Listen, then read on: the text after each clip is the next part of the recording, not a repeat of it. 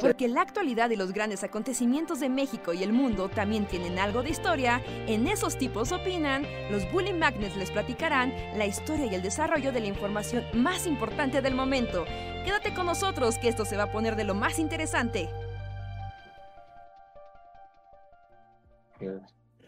Hola, hola a todos y todas sean bienvenidas y bienvenidos a una noche más de Bully Podcast. Esos tipos opinan donde nosotros los Bully Magnets platicamos con ustedes, hablamos de cosas random, nos quejamos como los ancianos que somos y los deprimimos y alegramos en igual proporción. Espero que disfruten esta emisión, espero que ahora sí el audio esté bien, si no recuerden avisarnos en el chat para dejarlo todo listo. Y yo soy Andrés y les doy la bienvenida. ¿Cómo están? ¿Cómo se sienten? ¿Cómo, cómo pinta la vida, chat? ¿Cómo pinta la vida? ¿Qué tal? ¿Qué tal la vida? ¿Cómo, cómo le Cuéntenos. Yo soy Luis, aquí estoy también. Hola, hola, hola, hola a todos amigos, ¿qué tal? Buenas noches, bienvenidos al podcast de esta semana. Eh, a mí me, emociona el, stream de hoy, ¿no? Porque vi que en Discord, ajá, porque vi que en Discord estaban como especulando como, como de qué se va a tratar el podcast de hoy. Entonces es como, wow, hay mucha expectativa por el podcast de hoy. Yo no tendría tanta expectativa, pero, pero, hola, y el público espera los comentarios. Así que, pues, Nunca tengan expectativa. ni, aquí ni para nada, es así como... Ah, es la lección del día. Nunca tengan expectativa en nada. Nunca esperen nada, este. jamás. Como el. ¿Pero por qué? ¿Porque va a ser como Guerra Cast y vamos a hablar de la guerra? ¿O por qué? Sí, supongo. o sea, esa es la Hoy es el tema trendy de, de, de la semana, ¿no? Como de, ay, Guerra, guerra time o guerra, no, no sé qué es eso, ya se diría que es una guerra, pero bueno. Eh, eh, es una invasión por el momento, solamente. Ah, legalmente, legalmente, legalmente es una de, bueno, pero depende de qué lado estés, depende de la ley. pero ¿por qué legalmente no? legalmente no es una invasión. Bueno, si le preguntas a RT, no, pero si le preguntas a Ucrania, te va a decir, por supuesto. la ley es un consenso, Andrés. Legalmente de acuerdo a quién, como... Pero, o más bien, o, en qué radica que no que sea legal, pues. Ah, en que, o sea, desde la perspectiva rusa, ellos dicen, aquí había dos como lugares. Pues sí. Evidentemente, sí, evidentemente. O sea, pero es como si ahorita llegara Inglaterra con unos papeles, no sé, este, Francia con unos papeles a a Vietnam y dijera así como tenemos unos papeles que dicen que este territorio fue nuestro antes de en el siglo XIX o algo así, ¿no? básicamente. Eso no lo hace legítimo. sí, pues de acuerdo a Vladimir Putin, obviamente es como, pero o sea, ¿qué? Perdón, o sea, los papeles que dicen, o sea, ¿en dónde dice que Ucrania es como parte de Rusia? No, Ucrania no, pero las dos partes, o sea, las dos naciones nuevas que se, que se declaraban independientes, al, al Rusia reconocerlas, pues las reconoce como estados-nación, como estados nacionales, ¿no? Y de hecho hasta tuvieron fiestas y cohetes ahí de, ¿no? Entonces es como, y yo Rusia como su aliado les voy a proporcionar ayuda militar a ustedes pobres países nuevos, entonces no es ilegal porque no estoy invadiendo nada, porque ustedes me están dejando entrar. Pero es una triquiñuela legal que ha hecho siete veces, es lo mismo que hizo en Georgia, es lo mismo en Georgia, es lo mismo que hizo en Crimea. Exactamente lo mismo. ¿Y funcionó? sí, sí, sí, por supuesto. ¿Quién demandó a alguien? Pero no está como bombardeando. ¿No está como bombardeando también como ya todo? O sea, no solo esos naciones. Ah, sí, esa, esa ya Sí, bueno. Independientes. O sea, ¿Según quién? Según Rusia, porque además nadie más. Bueno, a ver, si quieren, podemos hacer como un pequeño. como un pequeño. como resumen de acontecimientos en Ucrania, por lo menos de hace 10 años. Después de la caída de la Unión Soviética, Ucrania se volvió independiente. Y pues el momento perestroika y todo, y así fue como, está bien. Y los ucranianos fue como, al fin somos libres del imperio ruso, yuhu. Así como después de muchísimos años. Pero entonces, eh, resultó y se dieron cuenta los ucranianos que todos sus gobiernos en realidad eran títeres rusos. O sea, los gobiernos ucranianos eh, eran prorrusos. Eh, entonces siempre estaba ahí como medio tensa la situación y obviamente hay un fuerte movimiento de nacionalismo ucraniano que viene desde casi el siglo XIX, ¿no? Entonces estaba como ese problema. Cuando ya más contemporáneo, Putin dice, ¿saben qué? Como que sí necesito el puerto de Crimea. Y dice, pues en Crimea como que... Ah, porque además hay que tomar en cuenta que la población de Ucrania, incluso después de, de la Unión Soviética, eh, pues es que esos eran soviéticos, ¿no? Y no había una gran diferencia entre quién era ruso, quién era ucraniano, o sea, eran así como una eh, amalgama. Ajá, medio ambigua. Cuando se separan, sí empiezan a preguntarse como un poco de yo soy ucraniano o yo soy ruso, ¿no? O sea, incluso, por ejemplo, tengo una amiga que es ucraniana, que su mamá literalmente, o sea, de origen es rusa, pero llegó un momento en que dijo, no, soy ucraniana, ¿no? Entonces como que negó su lado ruso y se volvió...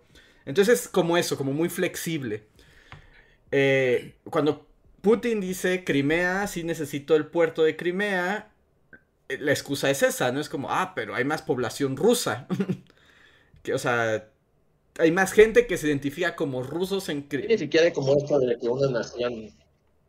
Bueno, no sé, solo como duda. O sea, ahí en Crimea realmente no pasa esto como de que se quieran independizar ni nada, solo llegan y ya. Ajá, en ese primer momento. Pues esto es mío, matanga. Ajá, bueno, hay un momento que Putin empieza a meter y hay como un movimiento dentro de Crimea donde los, digamos, de herencia rusa que viven en Crimea empiezan así como, nos gustaría ser más rusos que ucranianos, ¿no? Y Ucrania dice, pero pues no se puede, ¿no? O sea, ya están aquí. Y Putin dice, no, el sentimiento ucraniano, digo, ruso es más fuerte y son ucranianos, son rusos. Y hace lo que hizo ahorita, ¿no? Es como de la gente de Crimea me ha pedido venir a salvarlos.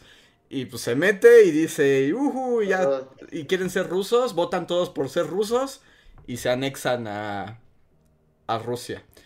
Ese conflicto desata como todo lo que pasó con la Revolución Naranja y así, que fue que 2014, ¿no? ajá, 2014. En 2014. Ajá, es todo el asunto de la Revolución Naranja, que un poco es la gente de Ucrania diciendo, estamos hartos de que nuestros gobernantes sean títeres rusos. Digamos a un comediante de presidente. Exacto, elegamos a un... Hubo otro antes del comediante, sí, hubo otro antes. El comediante realmente es, Hubo otro... Hay un chocolatero, este... Ah, pero. Supermillonario. Es como un Willy Wonka ucraniano. Ajá, ese fue el primero. Ese fue el primero. El magnate del chocolate antes del comediante. No estoy seguro en qué año es el comediante, pero él no es como. De hecho, el Willy Wonka. no, no, llega con lo del 2014. Pues. Ajá, o sea, el Willy Wonka y el, este, y el comediante son parte como del movimiento como de independencia ucraniano. Entonces ellos están como en la política cuando está es como esta revolución contra el gobierno prorruso, se da todo lo de la plaza de Mariupol, ya saben toda la, la bueno, no es, no es una matanza como tal, pero sí hubo muertos y todo este asunto. El caso es que Ucrania logra sacar al gobierno prorruso. Pero, pues obviamente, o sea, Putin y fue como de esto no se va a quedar así. Porque además, este nuevo gobierno del Willy Wonka eh, pide integrar a Ucrania a la OTAN. Y entonces cuando Vladimir Putin dice Nel, o sea, yo no quiero eso. Ajá, es como de una cosa es como este relajito y otra cosa es que la OTAN sea literal mi, mi vecino, ¿no? Además Putin tiene esta onda, ya saben, como de su fantasía del, de la Rusia imperial, ¿no? Y de volver como... Ajá, y como volver a un... Tener su, su cinturón de naciones que que protegen, ¿no? al, gran, al gran imperio. Mm, exacto. Y digamos que en este relajo, cuando eh, llegan al poder como los nacionalistas ucranianos y se retiran los prorrusos, se retiran justo hacia el oriente y ahí eh, que la población mayoritariamente es de origen ruso, surgen estas dos repúblicas separatistas, ¿no? Que son Lutensky y Donetsk, se llaman, no me acuerdo los nombres. Pero estas dos repúblicas, que es la zona del Donbass, surgen estos vatos que nunca habían dicho nada y de repente es como, queremos ser independientes. Pero todo el mundo sabe que están financiados por... O sea, que no querían ser independientes de, de veras, querían ser rusos. más bien prorrusos. Ajá. Y... Entonces, ser independiente de, de veras sería, no quiero ser ni ruso ni ucraniano. Ajá, pero, bueno, de hecho ese es el discurso, ahorita. o sea, ahorita, justo para que no se vieran tanto las manos del Kremlin, que claramente era Rusia quien estaba financiando a estas repúblicas separatistas. Eh, y ahí se quedan como en tensión. Pero esta tensión lleva años, ¿no? O sea, lleva añísimos.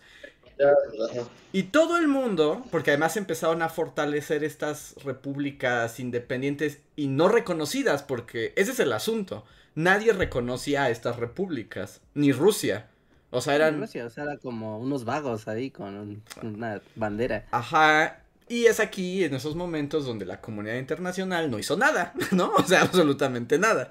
Durante 10 años. Eh, y todos sabían, o sea, se sabía, o sea, que Vladimir Putin financia estas repúblicas porque el plan es muy claro. Se van a hacer independientes, él las va como a, a reconocer las va a aguantar independientes un rato y tarde o temprano van a votar como en Crimea para unirse a a Rusia, ¿no? O sea, ese es como la la movida. El asunto es que pues todas las tensiones eran como de va a pasar, no va a pasar, ¿cuándo? ¿Putin se va a atrever o no se va a atrever a a meterse? Y pues, pues, pues, pues no sé, no sé. Pero ya no está bombardeando, o sea, ya está bombardeando como parejo por todos lados, ¿no? Es que eso es como... En la noche, ¿no? Que fue como las instalaciones militares de Ucrania, ya de Ucrania en el país, en el interior del país. Y fue como, bueno, vamos a, misiliar todo porque... Eh, es que justo, y, además, aunque digamos que estamos con el Twitter y todo como en el en vivo, hay cosas que todavía no se saben. ¿sabe? Ajá, o sea, se sabe que ayer el ataque conjunto, o sea, fue justo en la región, en la región de Donetsk, pero también bombardearon unas más bases, al parecer no se sabe aún, unas bases militares en Kiev. ¿No? O sea, en todo el país, o sea, al interior, o sea, todas las bases militares, o sea, se quedaron sin aeropuertos militares. O sea, yo digo que todo esto es una treta, todo esto es, pues, ajá, es como, ajá, y los bombardearon y luego, ajá. ¿Y qué? O sea, como yo quiero. Porque yo vi tu tweet de Conspiracy Reinhardt, pero ya, o sea, la neta, dije, lo voy a explicar en el podcast, así que lo, voy a escuchar. pues es que en realidad, o sea, se supone, porque no, no hay. No, la, la, la, idea fue como, o sea, la idea fue entrar a la zona de los separatistas, ¿no? Que es donde ya se metieron. Y se supone, pero no está como 100% seguro, pero los bombardeos a estos lugares al interior de Ucrania fueron como bases militares como de movimiento para evitar que la milicia ucraniana se movilice efectivamente hacia hacia la frontera. Hacia, el este. Ajá, o sea, eso es, o sea, lo que todo el mundo piensa, pero hay rumores de que va a haber como una operación anfibia y se les van a meter por el Mar Negro. O sea, hay cosas que todavía no se saben. Y ahorita la incertidumbre, aunque Putin ya dijo, no voy a invadir Ucrania. O sea, la pregunta es hasta dónde va a llegar. O sea, ahorita ya se sabe que está en el Donbass, que era donde, digamos, su discurso le permite llegar. Pero no se sabe qué tanto más se quiera meter. Todo va a ser en 48 horas o algo así, porque además tiene que ser rapidísimo. La, la, parte como interesante de esto, bueno, más bien como la parte, no, interesante, pero un detalle interesante de esto, es como que desde Rusia hay un mensaje como anti-neonazi, ¿no? Y como parte del discurso de, que justifica como el, el, penetrar en el territorio y reconocer esta independencia y atacar instalaciones es, es diciendo, miren, son neonazis, son neonazis y como son nazis, pues se vale joderlos. Ajá, pero... Y es como, ajá, pero y luego. Está como... O sea, pero está como bien chafa, la neta, como justo eso de la desnazificación, ¿es? o sea, sí está medio chapaldrapas, ¿no? Por parte de Putin. Sí, sí, es una excusa como muy. De Reinhardt es nazi. Y ya, y meto a tu casa y te madreo. Pero nadie ve a Reinhardt haciendo cosas nazis ni nada, ¿no? Ajá, sí, sí, sí. O sea, es que es, es, es, es raro, pero la cobertura, tele... bueno, o sea, aquí hablando como ya de los de la guerra mediática. Por ejemplo, en, en Rusia se tiene ahí como el, el reporte de que estos comunicados, bueno, estos como eh, comunicados a la nación de, de, Putin, o sea, están pasando una vez cada, cada dos o tres horas en televisión nacional, ¿no? Como repitiendo el mensaje de todo está bien, vamos, no, esto no es una invasión, es una operación de ocupación y ayuda, todo está bien, ¿no? Y, y como tratando de, de, generar una, pues, una narrativa, ¿no? Consistente y que sea muy, muy, muy clara. Así que, y desde el lado de Occidente también, o sea, hay una narrativa como muy clara de, es que esto es una invasión y eh, los derechos de Ucrania que reconocemos, pero no les vamos a ayudar igual, pero... Eh, o sea, es como muy, como, tú sabes, de, manejar cuáles son las ideas que van prevaleciendo en torno al conflicto. Pues es que toda guerra es también una batalla de, de, narrativas, ¿no? O sea, ¿quién ejerce la narrativa más fuerte? Ayer justo en la noche a la hora del ataque estaba o sea, veía como simultáneamente RT y CNN. Y es como una locura absoluta. O sea, es como. dos, dos realidades así. Dices, ¿qué pedo? ¿Estoy viendo el mismo hecho? ¿Me están narrando Ajá, está impresionante. O sea, está impresionante. Porque, o sea, en Estados Unidos es como. Es el fin de los tiempos. La tercera guerra mundial. Están cayendo los valores y la democracia. Y Estados Unidos, ¿cómo permitirá algo así? O sea, así como súper locura. Y no inventes en RT, así como de nuestro amado líder Putin defiende la soberanía del mundo. Gracias líder Putin por hacer esto. Y es como de, wow, o sea, es... Eh... sí, exacto, exacto. Está muy loco, está muy, muy, muy, muy loco. Y recuerden, o sea, el asunto es que todo el mundo es horrible. O sea, también creo que ahorita lo comentaba de Black Knight en el, en el chat, pero el mensaje de Biden de ayer. Está bien chafa Biden. Biden, es, Biden es, como la cosa más chafa. que sí, está muy chafa, pero su discurso fue como de, ¿qué se cree Putin en nombre de Dios? ¿Cómo se atreve a entrar a un país y reclamarlo como suyo. Y así como, ¿really Estados Unidos? o sea, ¿en serio? ¿No se te ocurre por qué alguien haría eso? Darle un approach, no sé, Porque además justo lo que dice es algo así como de... ¿Cómo se atreve a legitimar una nación recién creada para anexarlas? Yo solo, yo solo pensé así como, ¿Texas? ¿Te suena Texas? Texas, no sé, Panamá. Ah, no, sé, o sea, hay ejemplos.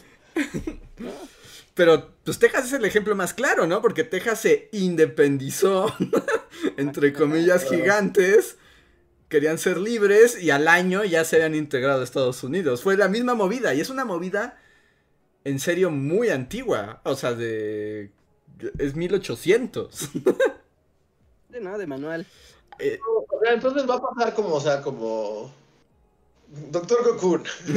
hagamos nuestras apuestas, apostemos. Porque, o sea, bueno, a, lo que iba Reinhardt antes, que decías como de, ah, están bombardeando aeropuertos y así, entonces, o sea, como, y que es como todo una farsa, o sea, como qué, ¿qué es, qué es una farsa? ¿La guerra? O sea, ¿no va a pasar nada? ¿O, ah. a qué te refieres? No. Ah, me refiero a que es una farsa porque, o sea, Rusia sí está con la intención de hacerse con ese territorio, ¿no? Y de desmembrar, pues, al ejército de Ucrania, que pues es un ejército muy pequeño y muy lánguido y así, ¿no? Como en esta operación militar.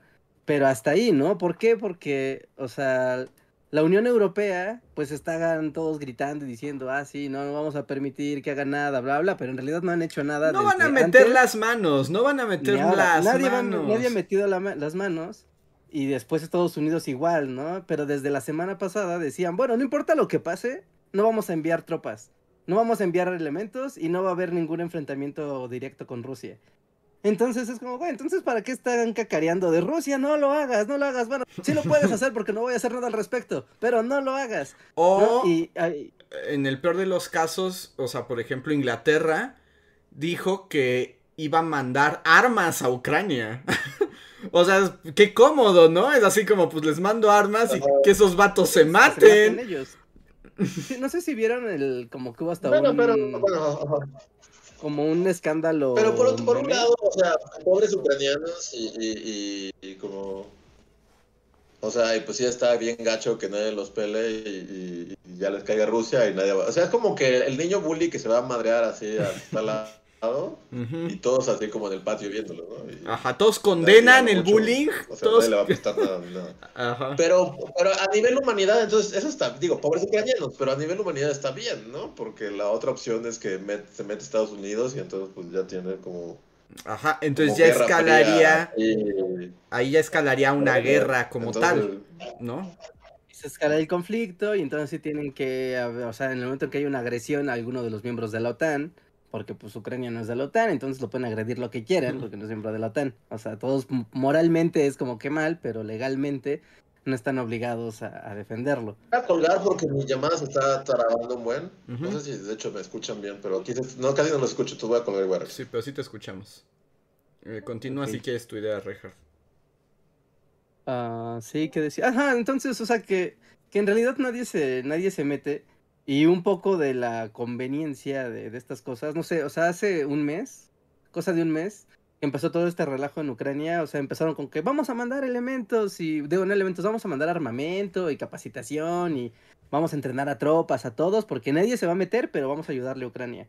¿No? Y por ejemplo, uno de los países que no se quería meter y que es de los que son más poderosos, o el más poderoso de Europa, ¿no? Era Alemania. ¿No? Y todo el mundo se acuerdan que sean como España pone dos jets, eh, Inglaterra va a poner unos barcos, Francia pone acá cinco mil rifles, pero Alemania mandó como diez mil cascos. Y todo el mundo se quedó como de What the fuck Alemania, ¿cómo que cascos? Le sobraban, Reinhardt. no, y decía, pues las cosas son importantes para uniformarse, para defenderse. Pero era como una manera del de, canciller alemán de yo no quiero poner, proponer siquiera a Rusia que quiero un conflicto, ¿no? Es un mensaje de, mira, pues es un mensaje de defensa. Porque también hay que tomar en cuenta que durante todos los gobiernos de Merkel, Merkel fue la que tuvo siempre como los tratos directos con Putin. Voy a estar pensando en Merkel ahorita, o sea, güey, fue hace tres meses. sí, sí, sí, salió del cuarto y se incendió Europa. Lo tres semanas y quieren tener una guerra mundial. Y ves que justamente, eh, bueno, en, su bravuconería de siempre, como Putin decía que él solo trataba con Merkel, ¿no? Que porque era la única estadista de Europa a su nivel con la que estaba dispuesto a que le tenía respeto y claramente decía, la única persona con cerebro en esta sala. Ajá. ¿No? Como bueno, ¿no? Respeto, la respeto.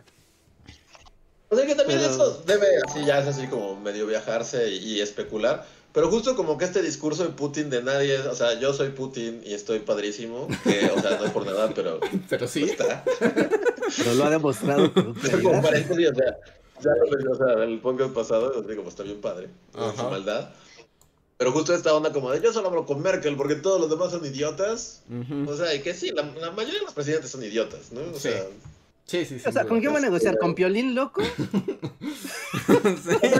Europa y en el mundo, ¿no? Entonces yo creo que también un poco fue como de, miren, ya, Ucrania, eligieron a un, a un actor que, que, que, tenía una serie en la que, o sea, que es como un comediante presidente, es como, no, como en esta onda de no saben lo que están haciendo, este, ya, como que ya es momento de, así, de conquistarlos, ¿no? Y anexarlos a la nueva Unión Soviética, así como...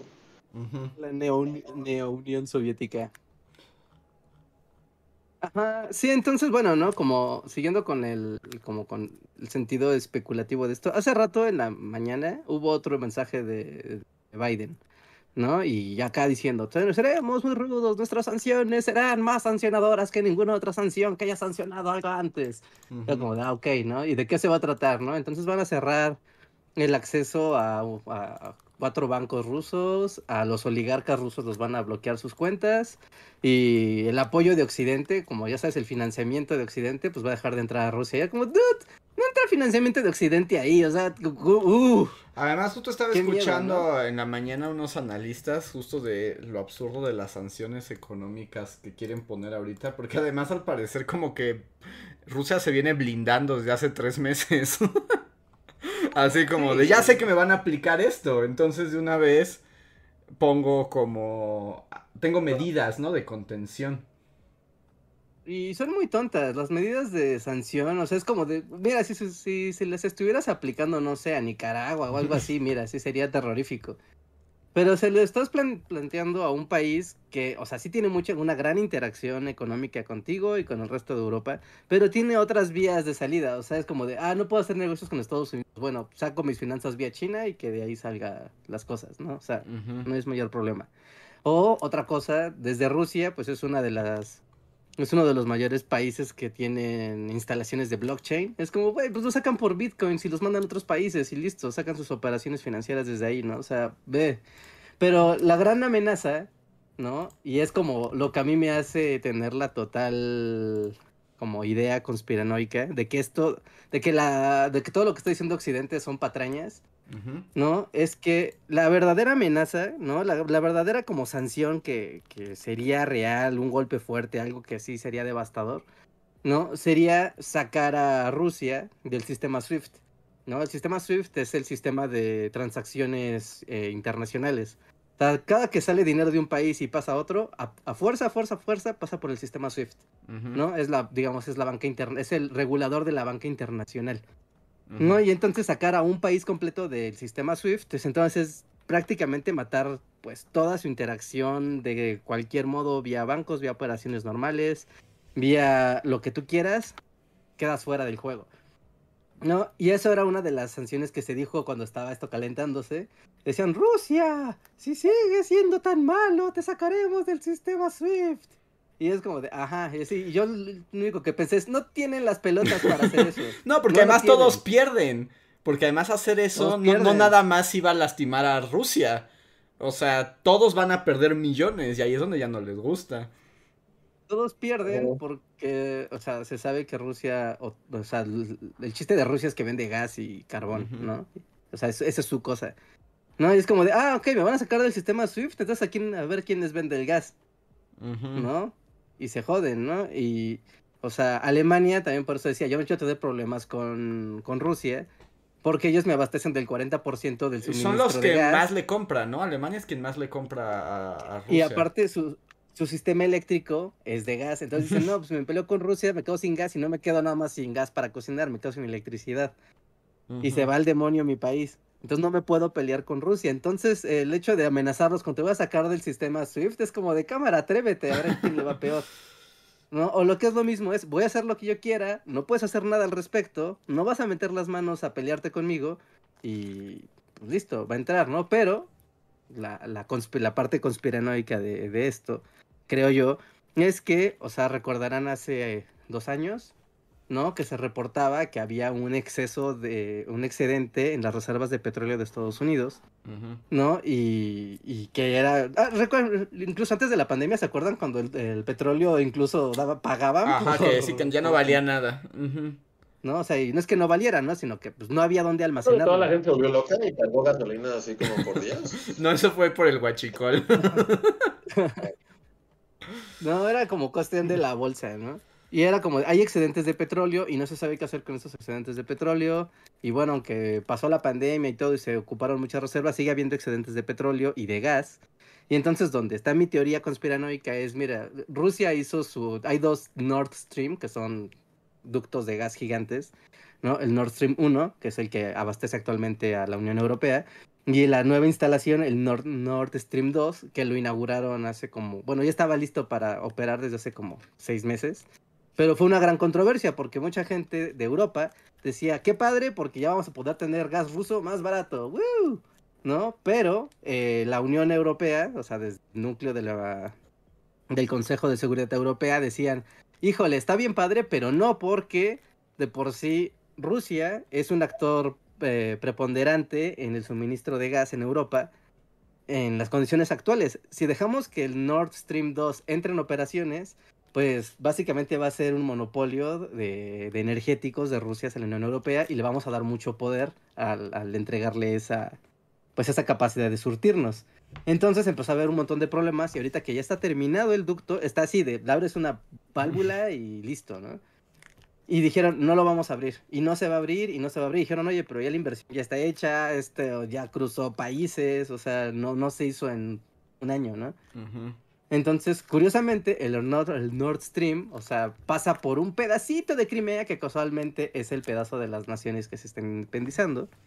Sí, todo, es todo, es que esa es la razón. ¿No? Y lo demás va por debajo del mar y sale en Alemania. ¿no? Y pues, o sea, literal solo necesitan la firma de Alemania para certificar que eso jala y, y, va. Entonces Estados Unidos dijo, no, yo no quiero que abran su fregado Nord Stream porque uno, la Unión Europea estaría bajo el poder de la de Rusia en el sentido energético, ¿no? Y eso pues no nos conviene, ¿no? Que tener a la Europa sometida en ese sentido. Y empezaron a mover un montón de piezas para que no se abriera el fregado ducto. Y Estados Unidos empezó a decir, oigan, yo tengo mucho gas y mucho petróleo, pero uff, tanto. ¿no? Tengo buques llenos de petróleo que me gustaría venderle a alguien. Ojalá hubiera. Pudiera comprar todo mi gas y todo mi petróleo. ¿No? Pero que evidentemente, pues, sea, como pues acá tenemos el gas ruso y es muy barato y funciona muy bien.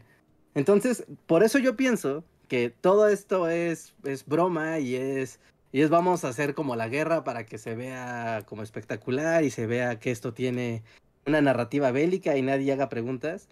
Pero que en realidad es el, mira, Rusia tú olvídate de tu Nord Stream, ¿ya? Sorry, me invertiste mucho dinero, perdón, ni modo. ¿Sabes qué? Yo a Estados Unidos le voy a vender todo el gas y todo el petróleo que me sobra a la Unión Europea durante 10 años, ¿no? Porque tengo así todas mis fábricas llenas. Tengo que echar a jalar esta industria porque no puede quebrar en Estados Unidos. Se lo vendo a Europa, tú cierra y a cambio cómete un país de los que no valen. ¿Así crees que se haya sido la negociación? O sea, pero así, así se reunieron y ese fue, y Putin dijo, hecho. Porque, bueno, si, yo, le, yo le voy más a, o sea, ¿para qué quiero un país que no vale? Es como, mejor quiero mi ducto que ya, ya construí y ya está bien chido, ¿no? Sí, yo más bien, o sea, yo creo, yo más... como Rusia solo dice así como, ah, bueno, o sea, pues, y ese ducto y ese todo. O sea, yo no soy partidario de la teoría conspiranoica de Reinhardt, pero lo que sí es cierto, o sea, en lo que no, o sea, no creo que existe ese acuerdo, pues, pero lo que sí creo que va a pasar es que Estados Unidos se va a aprovechar de la situación y va a hacer justamente eso. Y van a condenar enérgicamente desde pues desde América, ¿no? O sea, con su dedo. Ajá, con su dedo enojado.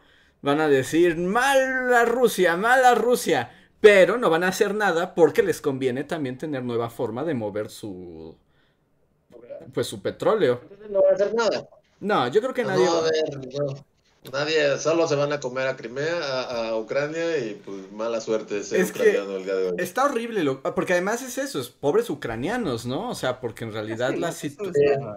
O sea, la, es la verdadera tragedia de esto. O sea, la situación es terrible y además pobre Ucrania, o sea, es que justo estaba eh, revisando unas cosas que estudié de Ucrania hace poco y es como, es que siempre están conquistados por alguien más. O sea, si no es Polonia, es Lituania y si no es Rusia. O sea, pero nunca pueden estar como sueltos, ¿no? Y por ejemplo, ahorita con todos los discursos estos de les vamos a mandar armas, te digo, pues es como le hacían a Yugoslavia, ¿no? A todo el mundo le mandaba armas a Yugoslavia, pero nadie resolvió el problema y nada más terminó en que la gente de ahí se mató de una manera espantosa. Porque nadie se quería meter. Pero entonces, qué chido, ¿no? Bueno, o sea, pobres ucranianos de nuevo, y pobre gente a la que le toca, pero pues si no escalan las cosas, está bien, bien por el resto de nosotros. otro día más para no apocalipsis nuclear. Pues no, es que aquí, o sea, obviamente con estas cosas es difícil, imposible hacer predicciones, ¿no? O sea, porque ahí tienes a todos los analistas diciendo, Putin jamás entrará a Ucrania. Así como, ¿qué estás viendo, Lisa? ¿No? Eh, y otros que sí decían, o sea, saber hasta dónde va a llegar está difícil. Yo, por el momento, sigo siendo partidario que esto de la Tercera Guerra Mundial Es como que ya le bajen, porque incluso si hay un conflicto internacional, no va a ser esa guerra mundial, ¿no? En todo caso, va a ser más bien. Es una guerra económica, o sea, la guerra mundial es una guerra económica y una guerra ahí de recursos y así, pero no, no la, o sea, si están pensando en una guerra tipo Segunda Guerra Mundial donde van todos así y desembarcan en Normandía, o sea, no, no, o sea, estamos en el punto donde es... ni siquiera, o sea, pero, pero, o sea, no, armas nucleares también se les hace muy retro, muy ochentas. pues el problema de las armas nucleares es, pues justo como, como decía en tu video, ¿no? Al final, el asunto de las armas nucleares es que están hechos para que si alguien las usa, se acabó el planeta. Y tampoco nadie quiere que se acabe el planeta. O sea, también... O sea, es, ese, es esa la paradoja del arma nuclear, ¿no? De esta... ¿Cómo se llama? Es la política de... De, destrucción mutua. Agresión mutua. Ajá, de, sí, de aniquilación mutua. Es como... Porque además también, o sea, siempre se ha dicho eso, ¿no? O sea, por la... El efecto que tienen las armas nucleares, o sea, siempre se ha usado esto como ejemplo, ¿no? Pero se supone que si Rusia detona sus armas nucleares en su territorio, o sea, ni siquiera las tiene que lanzar a otro lado. y lleva al mundo. Ajá, crea un invierno nuclear y se acabó. Pero pues Rusia tampoco quiere el invierno nuclear, ¿no? O sea. Obviamente sí hubo amenaza de Putin cuando dijo esto de y si alguien se mete habrá consecuencias como nunca antes vistas. Pero eso se puede traducir en les aviento bombas o les quito el gas y se acaban sus economías y vuelven a la edad de piedra y a ver cómo le hacen, ¿no? Sí, yo tengo otra idea de lo que puede ser. Está, está padre como, ¿sabes? Dejar como en, en, incógnita. Les voy a hacer algo muy malo, como nunca algo malo ha sido hecho. Ajá, sí, sí, sí. tiene un efecto dramático muy, muy, o sea, es aterrador, pero es muy padre. Es como, wow. Es que pero... Putin es un genio malvado y hasta, o sea, el asunto como de la teatralidad también se le da muy bien. Sí, sí, sí. O sea, este guion estaba muy, muy bien pensado. Es, raro tener como un crush con Putin así cuando va a acabar con la humanidad. Pues este Pero es que sí está bien padre. O sea, está, o sea, está padre, pero es muy malvado. O sea, es muy malvado, pero, pero hasta para ser malvado está muy padre, ¿no? Sí, sí, sí, o sea, sí está padre, o sea, no voy a negar eso, pero es que sí pienso como todo el sufrimiento que por lo menos ahorita va a traer a Ucrania de entrada, ¿no? O sea, solo Ucrania, ya no hablemos de... No, pues hay gente escapando a la frontera y está hecho eso un relajo de pues, la gente aterrorizada, es, es, el peor horror. Pero yo creo que de, tal vez, y eso ya está pasando en tiempo real, pero una de estas armas como lo que nunca jamás se ha visto yo creo que puede ser más bien una especie de ataque informático, como, ya sabes, como, ¿saben qué? Voy a pagar así el sistema financiero. Que sería mi sueño. Es lo que te pero es como una fantasía Reinhardt, ¿no? En el mundo Reinhardt. Así es la, la forma más refinada de la guerra, ¿no? Voy a pagar el sistema. Bueno, pero porque en la parte del, de la ciberguerra, ¿no? Desde ya lleva semanas y ayer también se hizo notar, ¿no? De que, pues, por ejemplo, todos los sitios gubernamentales de Ucrania los tumbaron, o sea, hubo un montón de ataques a la, a, pues, a toda la infraestructura de telecomunicaciones, así, de, y nadie pudo hacer nada al respecto, ¿no? Y además, o sea, Rusia es una de las grandes casas de los virus, los hackers y de las infraestructuras paralelas a... Sí, sí, sí. o sea, tienen el potencial, ¿no? De, de, utilizar eso como un arma bélica y si yo fuera un ruso quisiera destruir el mundo con una arma informática, apagaría el sistema financiero y diría, ¡ja! Se joden todos, no tenían backups de ese en papel. Pero, pero también ellos pierden, ¿no? ¿O no? Sí, es que ahí también ellos perderían. como Rusia su propia economía, como tiene respaldo, o sea, todo eso pasa como para afuera y lo, o sea, porque es eso, realmente nadie quiere acabar con el mundo. Es que si tienes Vladimir Putin y tienes tu palacio así y tu submarino y tu otro palacio y todo, no quieres tampoco que se acabe el mundo, ¿no? Es que es eso, como que yo diría, o sea, nadie quiere destruir el mundo. En todo caso, quieres dominar al mundo, ¿no? Sí, sí, no, pues no hay nada que dominar, qué chiste. O sea, sí, ya destruir el mundo es demasiado, pero el asunto aquí y hasta dónde escale la situación eh, pues es como que pasen las siguientes horas, porque digamos la operación de Putin tiene que ser relámpago, como fue con Georgia y como fue con Crimea. Todo pasó en cinco días. Porque si se prolonga, puede haber más consecuencias a nivel internacional, ¿no? Que alguien se anime a, a echar más pleito, o ya sabes, cualquier cosa. Yo, le voy a decir al señor no, no creo que. No creo que Putin esté ahorita muy este, preocupado por las declaraciones. pero entonces eso, va a pasar Crimea parte 2, pero ahora con todo el país y ya. Es probable, te digo que yo digo que, y te digo, imposible saber qué va a pasar, porque nadie sabe qué va a pasar y nadie tiene muy claro Vladimir Putin hasta dónde quiere llegar. No hasta dónde puede, porque de poder se podría llevar Ucrania entera, ¿no? Pero no se sabe bien hasta dónde quiere llegar. Yo creo que si se queda con el Donbass y ahí le para, o sea, se, se queda en su narrativa de los estoy ayudando y liberando y reconociendo, yo creo que va a ser Crimea 2.0. O sea, si se queda ahí. Eso yo lo veo lo más probable, que sea como de, miren, llámanos a Gandaya otra vez. Y pues si ya le doy reconocimiento a estos, a estos lugares y nadie hace nada, pues ya fue legal y nadie se puede quejar. Pero y, se queda con Kiev y todo, así todo el pastelote. Ahí sí creo que puede haber bronca. O sea, ahí. problema, Pero ¿cuál es la bronca? O sea, porque ahí, ¿cuál es la bronca? ¿Los gringos se meten? Yo creo que ahí sí ya los otros países se van a meter. O sea, si se. Si, es que si tomara Ucrania. Gringos, ¿no? Porque, como que, who cares España? o sea, como que todo el video de la semana, que por cierto paso de ver el video de la semana, la conclusión es esa: OTAN es Estados Unidos. O sea, es como. Y, sus amiguitos atrás, pero en realidad es Estados Unidos. Sí, digamos, pero, pero digamos que eh, ahí, por lo mismo del video también, ¿no? Y del, de la lógica de la OTAN. Si algún país europeo de la OTAN se siente amenazado por eso, tienen que entrar todos. Y se tiene que. Y se pueden invocar, ¿no? O sea, si toman toda Ucrania, ya podría ser que, por ejemplo, Rumania diga, oigan, este, tal vez ya no me gusta, o Polonia diga, oye, ¿saben qué? Invoco.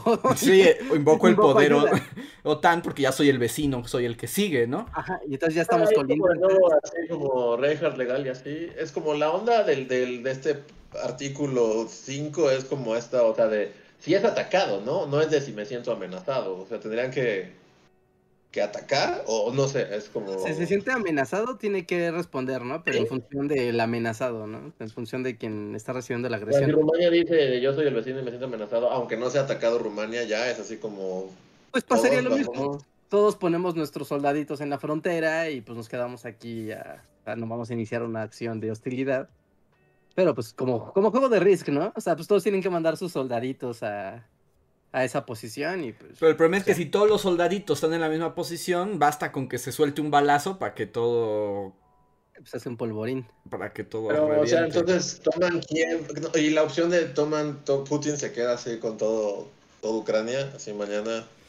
Y, y, y, nadie responde, ¿es viable también? Es como, bueno, ya. Mm, no creo que sea posible eso, ¿no? ¿No? Es que. O sea, ya. O sea, dice, miren, habrá sanciones económicas, les digo, sanciones, y ya. No creo, porque además, imagínate, o sea, si, si, si Rusia tomara Ucrania completa, así de desaparece Ucrania y ahora es Rusia, y nadie hace nada. O sea, básicamente es como de. de o sea, es como Vladimir Putin y cualquiera ya puede invadir al que quiera, ¿no? O sea, se, acaba como la lógica de, de contención. Por eso yo creo que eso sí escalaría de una manera impresionante. Pero no creo que llegue hasta allá. Pero nuevamente soy solo un vato en internet. Mi palabra no vale absolutamente nada. Como la de nadie, ni la de las fotos de internet, ni la gente que está en la tele tampoco. No, sí, no, el vato que está en Fox News en este momento hablando y tú tienen la misma autoridad para decir lo que quieran. Ah, justo, es así como, no sé, también eso es otro tema aparte. Pero justo crecer es, dar, es darte cuenta. A mí ya no hay nada que me empute más que la gente que opina en los programas de noticias. no sabe nada. Está borracho ese señor. Ajá. Este... Y que, sí, sí, o sea, y que tomar en cuenta que tu opinión y análisis, por más informado que está, no es el que toma las decisiones finales. O sea, las decisiones finales se toman en una esfera muy distinta en la que la lógica no siempre opera.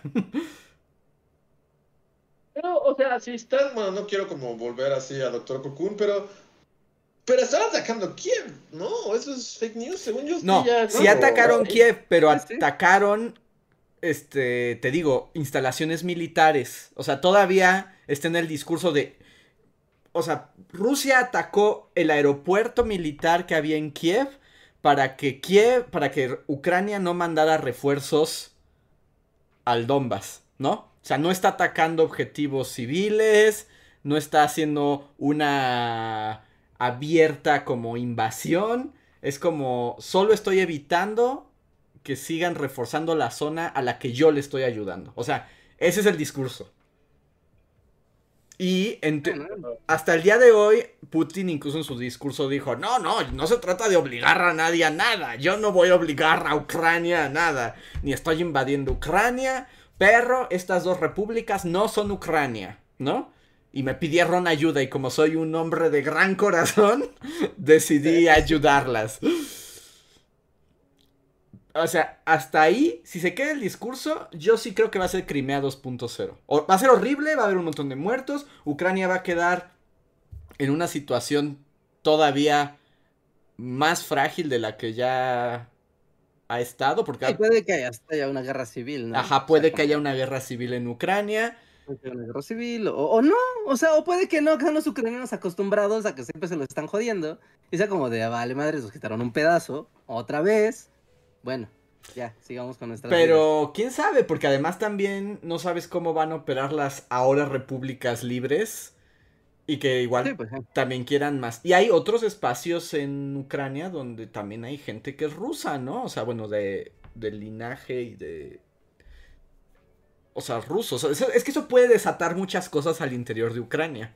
O sea, puede desestabilizar a Ucrania y probablemente lo haga. O sea, se va a hacer ahí un gran problema. Yo creo que eso ya es estar viendo la película, la parte 3. O sea, yo creo que todo ese conflicto es ir preparando otra vez, igual bajo la misma... en 2000, o sea, si, si, en 2014 fue todo Crimea y esto, o sea...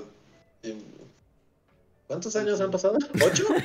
¿Ocho? Entonces, 2030 va a ser la parte 3, vamos a estar viendo así como otra vez esto y nunca se va a acabar y luego nos vamos a morir. Ajá, y otra vez es como, mira, hay gente prorrusa y hay separatistas y mira Ucrania cómo es inestable, pues no nos queda de otra más que seguir avanzando creando micropaíses para ¿no? Para controlarlos y evitar que el caos reine porque son neonazis. Que te digo, no quiero invocar la carta Yugoslavia, pero un, un, poco ese fue el caso, ¿no? O sea, con esta ruptura con la URSS y al interior que había varias identidades nacionales, eh, pues lo, que termina una guerra civil espantosa, ¿no? Pero eso ya veremos qué pasa después. Ahorita si la pregunta es como...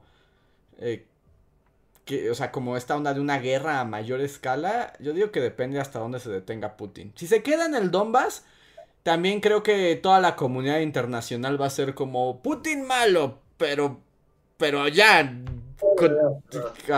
todo continúa si se pasa de ahí. Bien, ¿no? Porque nosotros, aquí seguimos así yendo al centro comercial y jugando videojuegos felices, ¿no? La vida continúa, pues. O sea, sí. Porque la otra opción es como guerra entre Estados Unidos y Rusia, ¿no?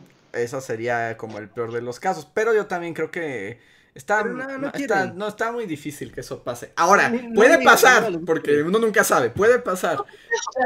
no quieren es un argumento válido, supongo, pero también como que cuando ves la historia de la humanidad, es como que nadie quiere realmente nunca, pero de repente se agarran y de repente algo pasa históricamente que es como, bueno, nadie quería y todos estaban como ahí blofeando como puede ser lo que tú dices, así como negociando el gas a cambio de un territorio, y de, pero de repente algo pasa, siempre es la historia de la humanidad. sí, no, no. Que nadie quiere, pero de repente algo se trenza ahí.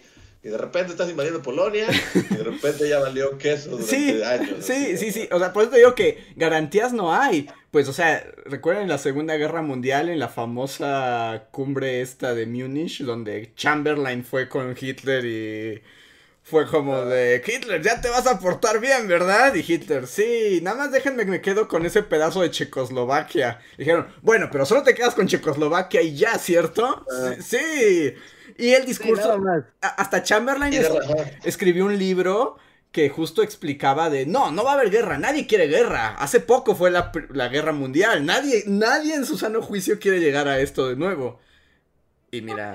¿quién quiere guerra, no? O sea, pues, es horrible, ¿no? Ahorita solo pensar en eres un ucraniano y te está tocando ya ahí en vivo y en directo, pues está bien horrible. Pero para todos los demás, pues sí, nadie va a decir que quiere guerra, pero de repente algo hace que, que escale hasta que de repente, pues sí hay guerra. Sí, te digo. Y insisto, han sido muchos años de guerra fría, así como eventualmente se van. O sea, ¿para qué construirías tantas bombas nucleares y tanta, tanta cosa? Y tanto, sí, construir para que al fin. Es como. Toda la guerra fría es como cuando ponen estas fichitas de dominó y las así hacen como una figura de. Es como ya tener todo eso y no tirar. Eventualmente alguien la va a tirar, no ahorita tal vez. Pero eventualmente, ¿no? O sea. El problema, digamos, que de la escalada Guerra Fría que no se había dado antes, ni siquiera del cambio de Primera Guerra, Segunda Guerra, es justo la bomba nuclear. O sea, ese es el mayor problema de la Guerra Fría. Que quien tira esa pieza no nada más tira todo el dominó, o sea, tira la mesa, ¿no? O sea, literalmente arroja la mesa por la por la ventana.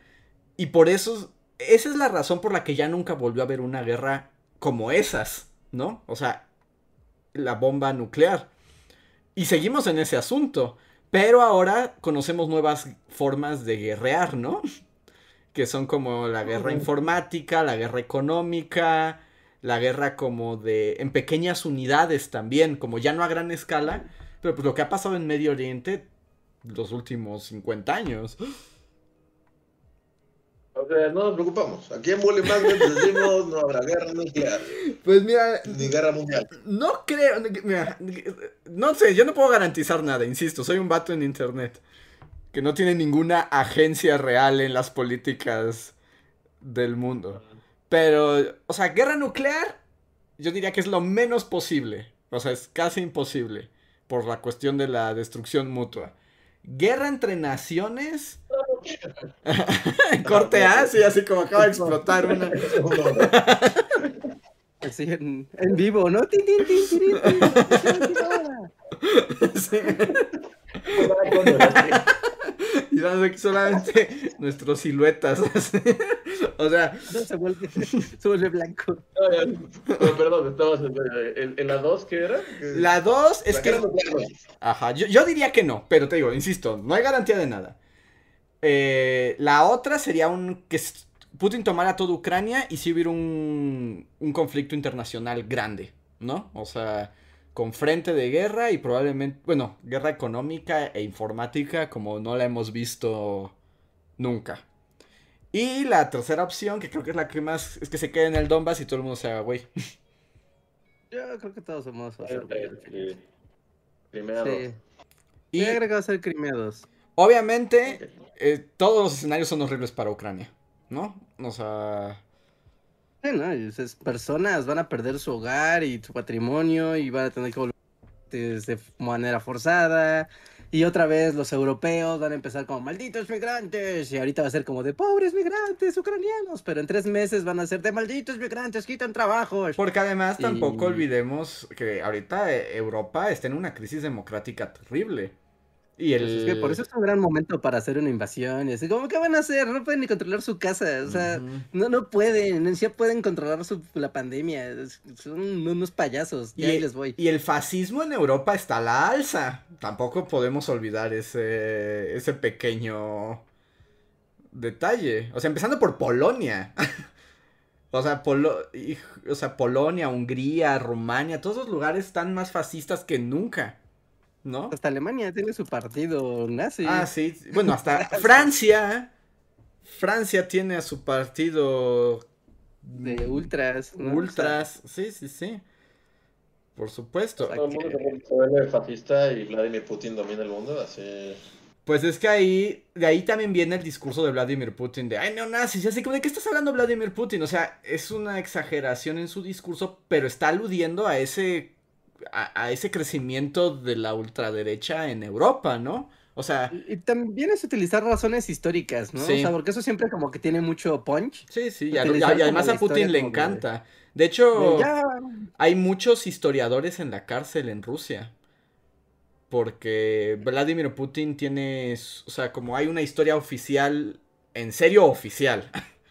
o sea, de que todo fue perfecto, Rusia salvó al mundo, etcétera.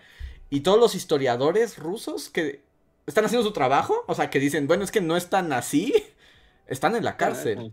Están en la cárcel. O sea, en Rusia hay una política, le llaman leyes de memoria. O sea que... ya no se puede manifestar como diferencias, ¿no? Con la visión del Estado desde hace ya un buen rato. Entonces, también el discurso de Putin sigue siendo esa razón histórica de la URSS destruyó a los nazis, ¿no? Sí, ¿no? Y lo volverá a hacer ahora que han resurgido, pues antes de que crezcan, ahí estará la Rusia para detener a todos. Sí, y, y, ya el problema es que es un discurso totalmente ideológico, porque dices, o sea, sí es cierto, Putin, es verdad eso, pero ustedes no eran mejores. es así como...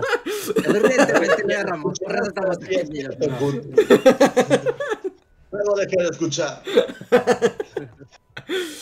sí, o sea, ese también es el asunto, ¿no? O sea, esas justificaciones y los gringos no eran mejores. Todos son horribles, recuerden los estados son espantosos. Y, y ahorita todo está todo está. La superpotencia, Sí, sí, sí. Y, y pues. Entonces no nos preocupamos, no va a haber guerra mundial y todo va a estar bien, excepto si eres ucraniana. Y ya. o, sea, es una manera un poco cruel de decirlo, pero, pero sí. o sea, pues lo que viene, o sea, y es la parte donde sí, no, no es como tan sencillo, de aunque estemos lejos, o sea, es que aunque sean los paquetes de sanciones económicas blandengues de, la OTAN y de Estados Unidos, o sea, sí va a tener como efectos en el precio de los energéticos en todo el planeta, ¿no? Y otra vez, o sea, como desde que estamos en el año 2 de la pandemia, de que ha empezado a haber un proceso de inflación por parte, o sea, aparte de que se le ha inyectado un montón de dinero a la de valores, aparte de que se ha gastado un montón de energéticos de maneras como muy, muy tontas, ¿no? O sea, parte de eso de que ha estado subiendo el, precio, ¿no? De los, de los commodities, ¿no? De las materias primas y así. O sea, esto lo va a acentuar. Entonces, en realidad, viene, como consecuencia de esto, viene que se acentúe una situación inconexa, como es la pandemia, ¿no? Y que eso se traduzca en una crisis económica que, pues, va a tener efecto, un efecto dominó más allá de la guerra como tal. Y que se junta con todos los demás problemas que arrastramos, ¿no? O sea, la pandemia, el cambio climático, las crisis de las democracias, o sea, así como problemas no faltan. Ah, pero solo continúan y continúan y... Ajá. que aquí no quiero... es como volver, o sea, porque estoy seguro que... ¿Ya hicimos podcast en 2014? Yeah. No, ¿verdad? Tenemos en 2015. Empezamos, no me acuerdo, la verdad no, no... no. creo haber hablado de esto en un podcast, así que no. O sea, pero justo como que a lo mejor lo hablamos entre nosotros, estamos en el imperio, ¿no? O sea, y seguro lo veíamos en las noticias y, seguramente pasó lo mismo, así de anexación, se anexa Crimea y ya como todos los, o sea, pero solo sigue pasando y, continuamos con nuestras vidas y nunca. Sí, sí, sí. Justo, pues así pasó con Crimea y sí fue una condena internacional y también se habló con. Sí, hubo todo un show. O sea, sí, recuerdo que fue como muy sonado, ¿no? Sí, sí, sí. Pero, no pasó nada. No pasó nada. O sea, pues te digo, y Ucrania, y ahorita está bien feo, ya cerraron fronteras, Ucrania, cerró espacio aéreo y ya llamaron como una especie de reclutación forzada. Está eh, súper creepy, ¿no? Sí, está súper creepy, también como super siglo XX, ¿no? Pero ya fue así como de... Necesitamos hombres en el frente. Ajá, la nación te llama. Y también ya salió presidente comediante, o sea, un poco como como de, el mundo te observa Vladimir Putin, ten cuidado. Y es así como, no, vato, estás solo. Sí, no, es que no te tenemos miedo, Ucrania jamás te ha tenido miedo. Y la gente huyendo por la frontera. no digas eso en tele. Y además no lo van a ayudar, no creo que lo ayuden. como, justo, si eres Reinhardt comediante, o sea, ¿qué haces? ¿No? no ¿Cuál es como su opción también? O sea, ¿cuál es el... A pues, alturas del partido que podría ser? Pues sí, es que tiene de dos, ahora sí. Eh, pues justo, pelear, pelear con los rusos o, rendirse. O de poner las armas, ¿no? Y decir, bueno, ya quédate con esos dos pedazos y pues ya, ¿no? Ajá, es lo único que le queda. Firmemos un tratado o algo. Y además, eh, también hay que, no hay que olvidar que pues las redes de espionaje y todo, o sea, los partidos prorrusos siguen existiendo en Ucrania, ¿no? O sea, y pues Vladimir Putin también espera Porque por eso no se había metido tanto con Ucrania antes, porque aunque era independiente, pues la tenía en la bolsa. Pero cuando Ucrania se le salió y además estaba haciendo como el coqueteo con la OTAN, ahí fue como... No, ahí, es donde se prendieron todas las alarmas. ¿No? Así que... Eh, pobres ucranianos, sí está bien feo. Sí está muy mal, pero... Sí, de hecho, en la mañana... La, la reacción de Biden, ¿no? Donde anunció ya las medidas. Las medidas, ahora sí las buenas, ¿no? Y, pero estaba viendo la conferencia de prensa, entonces pues los reporteros empezaron a preguntar, o sea, le empezaron a decir como de, oiga señor presidente, pero, o sea, usted viene diciendo que las sanciones económicas desde hace muchas semanas y claramente no, no han sido efectivas, ¿no? Claramente no, no están deteniendo al gobierno ruso para que siga operando. Y él decía, no, no, pero es que las medidas económicas tardan en, en verse reflejadas porque son muy lentas la economía. Y es como, oiga, pero necesitamos reacciones así... Inmediatas, ¿no? Sí, inmediatas, ¿no? O sea, que sea claro el liderazgo de esto. No, no, no, las sanciones económicas, estamos coordinados todos los eh, las naciones europeas y Estados Unidos para esto. Y uno sí le preguntó así explícitamente, ¿no? Como esto que les comentaba, lo del sistema SWIFT. Dijo, oigan, pero habían amenazado de que Rusia lo iban a sacar del sistema SWIFT. Esa es la verdadera arma que se puede ocupar contra Rusia. ¿Por qué no, o sea, por qué no se anunció? Se esperaba que ese fuera el anuncio de hoy, ¿no? Que fuera la gran sanción. Y él decía, vamos a esperar al menos una semana a ver qué pasa con las sanciones como las tenemos ahorita. Y mientras, a ver qué pasa. O sea, eso, y, lo dejó muy claro en la conferencia de prensa. No vamos a mandar efectivos, no va a haber un enfrentamiento frontal y vamos a mantener todo como en el estricto de la economía. Pues Entonces, de una semana, suficiente tiempo para hacer la operación relámpago de llego, monto mis tropas, establezco el orden en estas dos nuevas naciones que acabo de poner y tal vez me como hasta incluso un pedacito más y aprovechando que tengo una semana para hacer.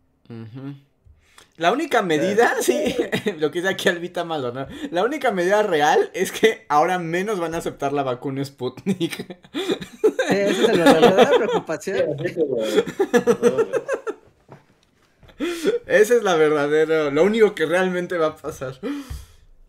Sí, eso de que no vas a poder. O sea, por ahí vi también en Twitter que, o sea, como también es chistoso como ciertos países ah, como que importan más y otros no, e importan cuando como que la agenda, la agenda sí, este, hace que importen, ¿no? Porque pues también es como, creo que ahorita que todo el mundo está viendo Ucrania, los gringos bombardearon así Somalia o no sé, es así como Somalia, who cares, así como mientras van a hacer ahí un desmadre en África o lo que sea. Y... No, y además... Eh, nadie ni siquiera lo va a mencionar jamás, ¿no? No, y además también, o sea, que no sean hipócritas, o sea, los, los gringos y, y los europeos. O sea, ellos están llevando guerras y oprimiendo pueblos en todo el mundo. Pero, o sea, para ejemplo rápido, pues lo que le acaban de hacer otra vez a Afganistán, ¿no? O sea, literalmente lo abandonaron, lo destruyeron y lo abandonaron y se están matando ahí un montón de gente por culpa de los gringos y ahí sí ni quien ni quien pregunte, ¿no? Entonces, todos son malos y todo solo sigue siendo malo, pero nunca se va a destruir por completo. Pues te digo, o sea, no hay garantía porque nunca se sabe cuando alguien toma una decisión que no cuadra con lo lógico y esperado, pero las probabilidades son bajas, ¿no? O sea, de, de una guerra, conflicto, es más fácil que las potencias abandonen a Ucrania, por más triste que, e injusto que sea. Eh, o sea, es mucho más fácil eso a que se agarren a aguamazos a, a, lo grande. Porque al final de cuentas, y esto es muy cruel, pero justo el, el, que más amenazado esto es Ucrania. Y pues para las potencias, ¿Ucrania qué? es como, pues, te digo, lo único que lo podría respaldar, respaldar es como si tuvieran una obligación legal. Pero no la tienen, entonces. Entonces es como, no, sí, te mandamos ayuda y todo muy bien y ahí arréglate con tu problema, pero no estamos obligados a ayudarte y pues si todo cae, pues ya veremos cómo arreglamos el problema. No, porque con, con Rusia sí tenemos más asuntos que si le movemos tantito, pues abre puertas a lo, a, a lo inesperado, ¿no? y, con toda validez, ¿no? Y además con toda validez. Entonces es, es un, un frágil equilibrio de acuerdos y de, y de poderes no, que finalmente, o pues mucho de lo que pasaba aquí era por los acuerdos de Minsk, que era como de, bueno, pero fueron así como de palabra.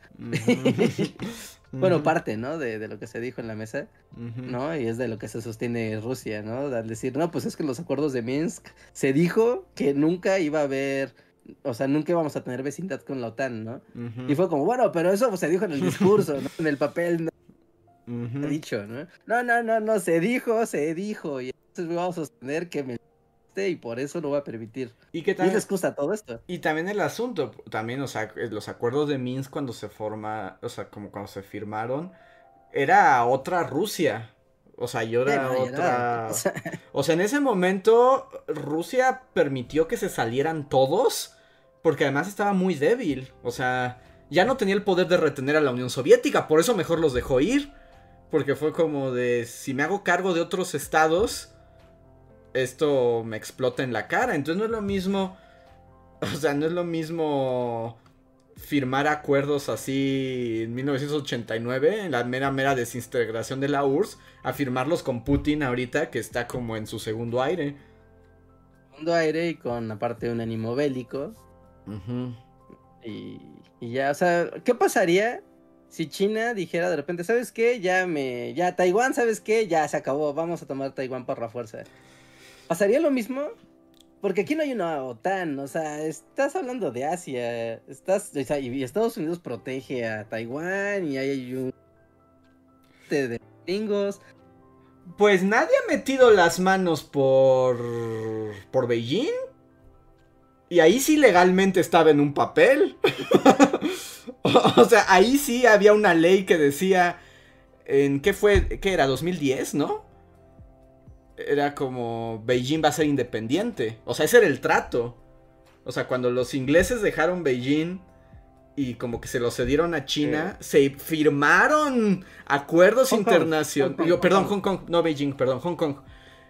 Hong Kong se firmaron acuerdos donde dijeron, sí, en 10 años China suelta a Hong Kong y son libres. ¿Y qué pasó, Reinhardt? Ya, ya, ya, ya, ya sé. bueno, pues no, sirven para nada. Pues es que. Pues es que se dan en otras circunstancias las cosas, ¿no? O sea, porque. Sí, Inglaterra firma este pacto y les dan. Les dan 100 años. No, no, no, es por mucho tiempo, muy poco tiempo, porque hace poco cuando fueron la revolución de las sombrillas en Hong Kong, fue porque ya estaban todos como de, ya nos van a liberar. sí, sí, por eso, o sea, se acabó el plazo y era como de, bueno, ya vamos a ser libres, y ahora sí, ya, ¿no? Vamos a ser autónomos, y fue China de, ¿para dónde van, papás? ¿No? Ustedes son, son míos. O van a ser míos, no me importa, ¿no? Y solo se quedó como, pues, ¿sabes? Vamos a hacerlo tan enredado como sea posible para tener aquí una tensa calma. Y ya dijeron que no, y bueno, y con la pandemia se acabó los movimientos en Hong Kong y ya se la comieron por completo. Y con Taiwán yo creo que sería lo mismo. Nada más que como que los chinos ya dijeron, ay, existe Taiwán, ¿no? Ya no eres nada. Pero yo, es un problema. yo creo que eventualmente Xi Jinping, o al menos Robo Xi Jinping, querrá a Taiwán de nuevo. Sí, porque es una parte simbólica. Sí. O sea, es que también es igual otra vez las narraciones simbólicas, las narraciones políticas, las narraciones históricas. ¿Cómo son útiles para hacer el mal? Sí, pues es lo que justifica todo.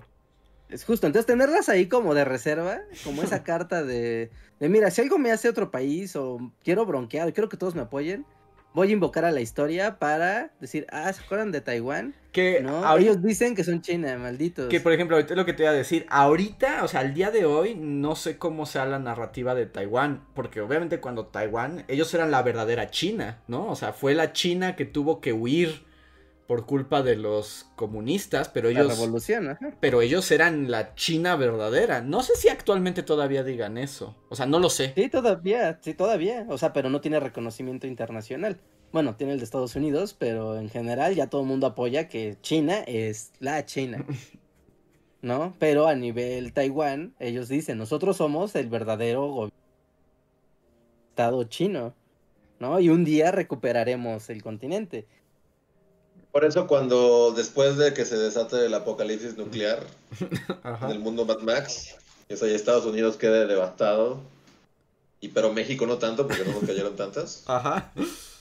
O sea, los neomexicanos del mundo Mad Max apelarán a la historia para, para reclamar Texas de vuelta. Exacto, y de hecho todo el territorio van a decir, todo esto fue de México. Ajá, todo esto fue Qué padre. Nuestros nietos radiados, así. Mexicanos del mundo Mad Max. Con un brazo de mutante de cactus, así. Mitad mexicano, mitad cactus. Va a haber un Santana, así, Neo Santana. Y este va a tener muchas piernas. no, va a tener muchas ah. piernas metálicas, así. O sea, va ser como una araña.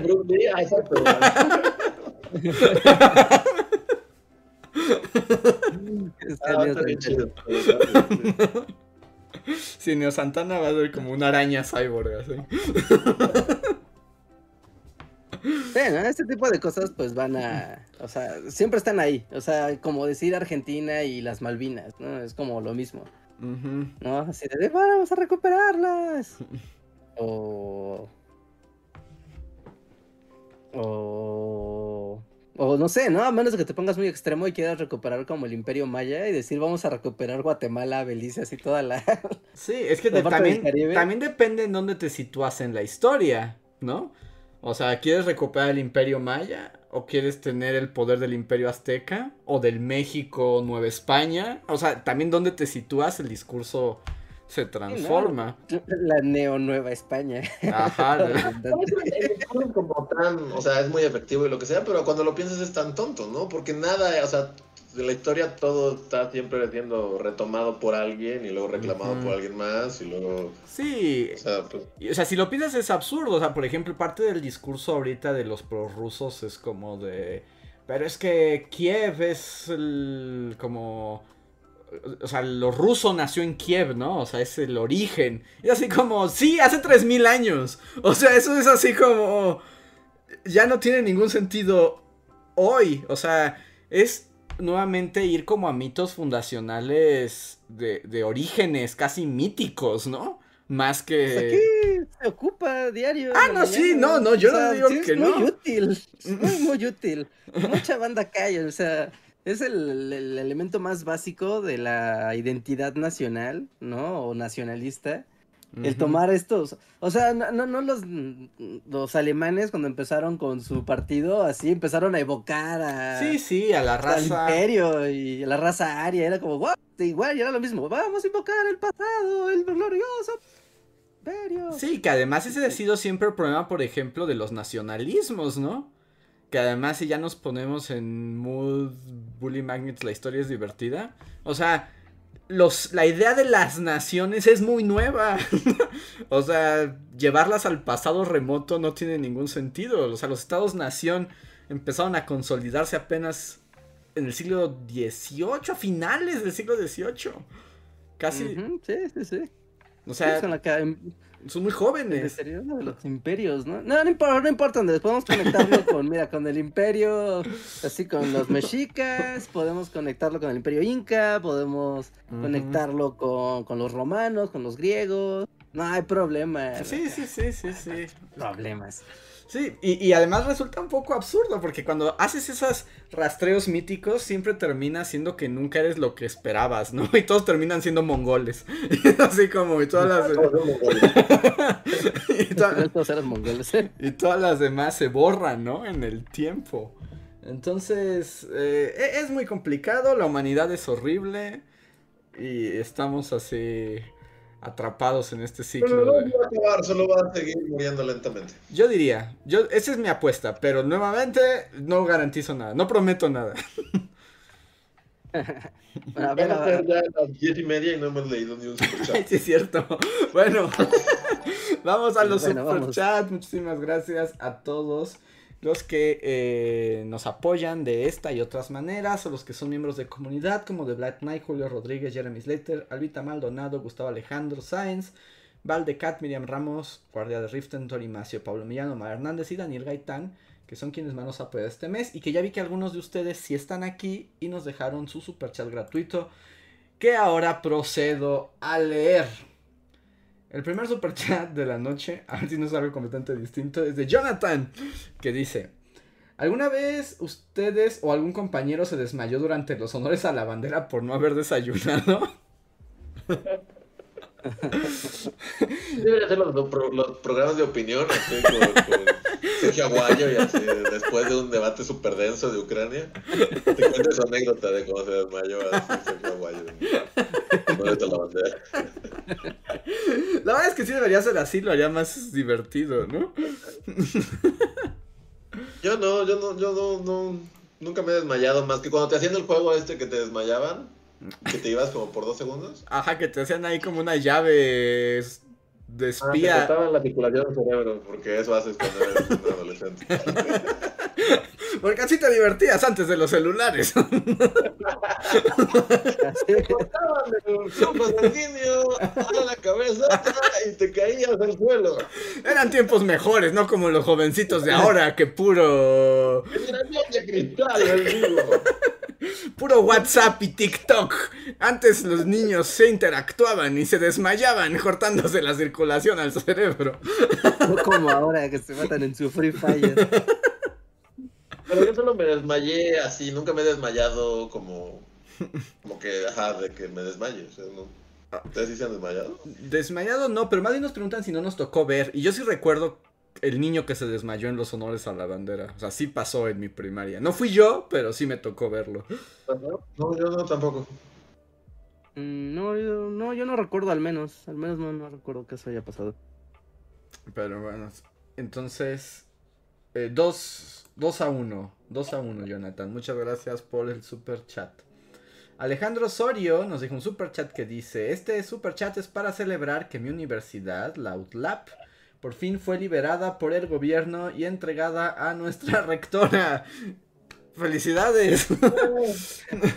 Ya, regresa el orden. Porque esas cosas también están pasando al mismo tiempo, porque la, o sea, también... Ah, que es así como ya no, ya no, o sea, justo es como el... Pero sí, luego piensas que pues aquí esos chismes de universidades y así, pues también, o sea, todo está pasando a la vez. Ajá.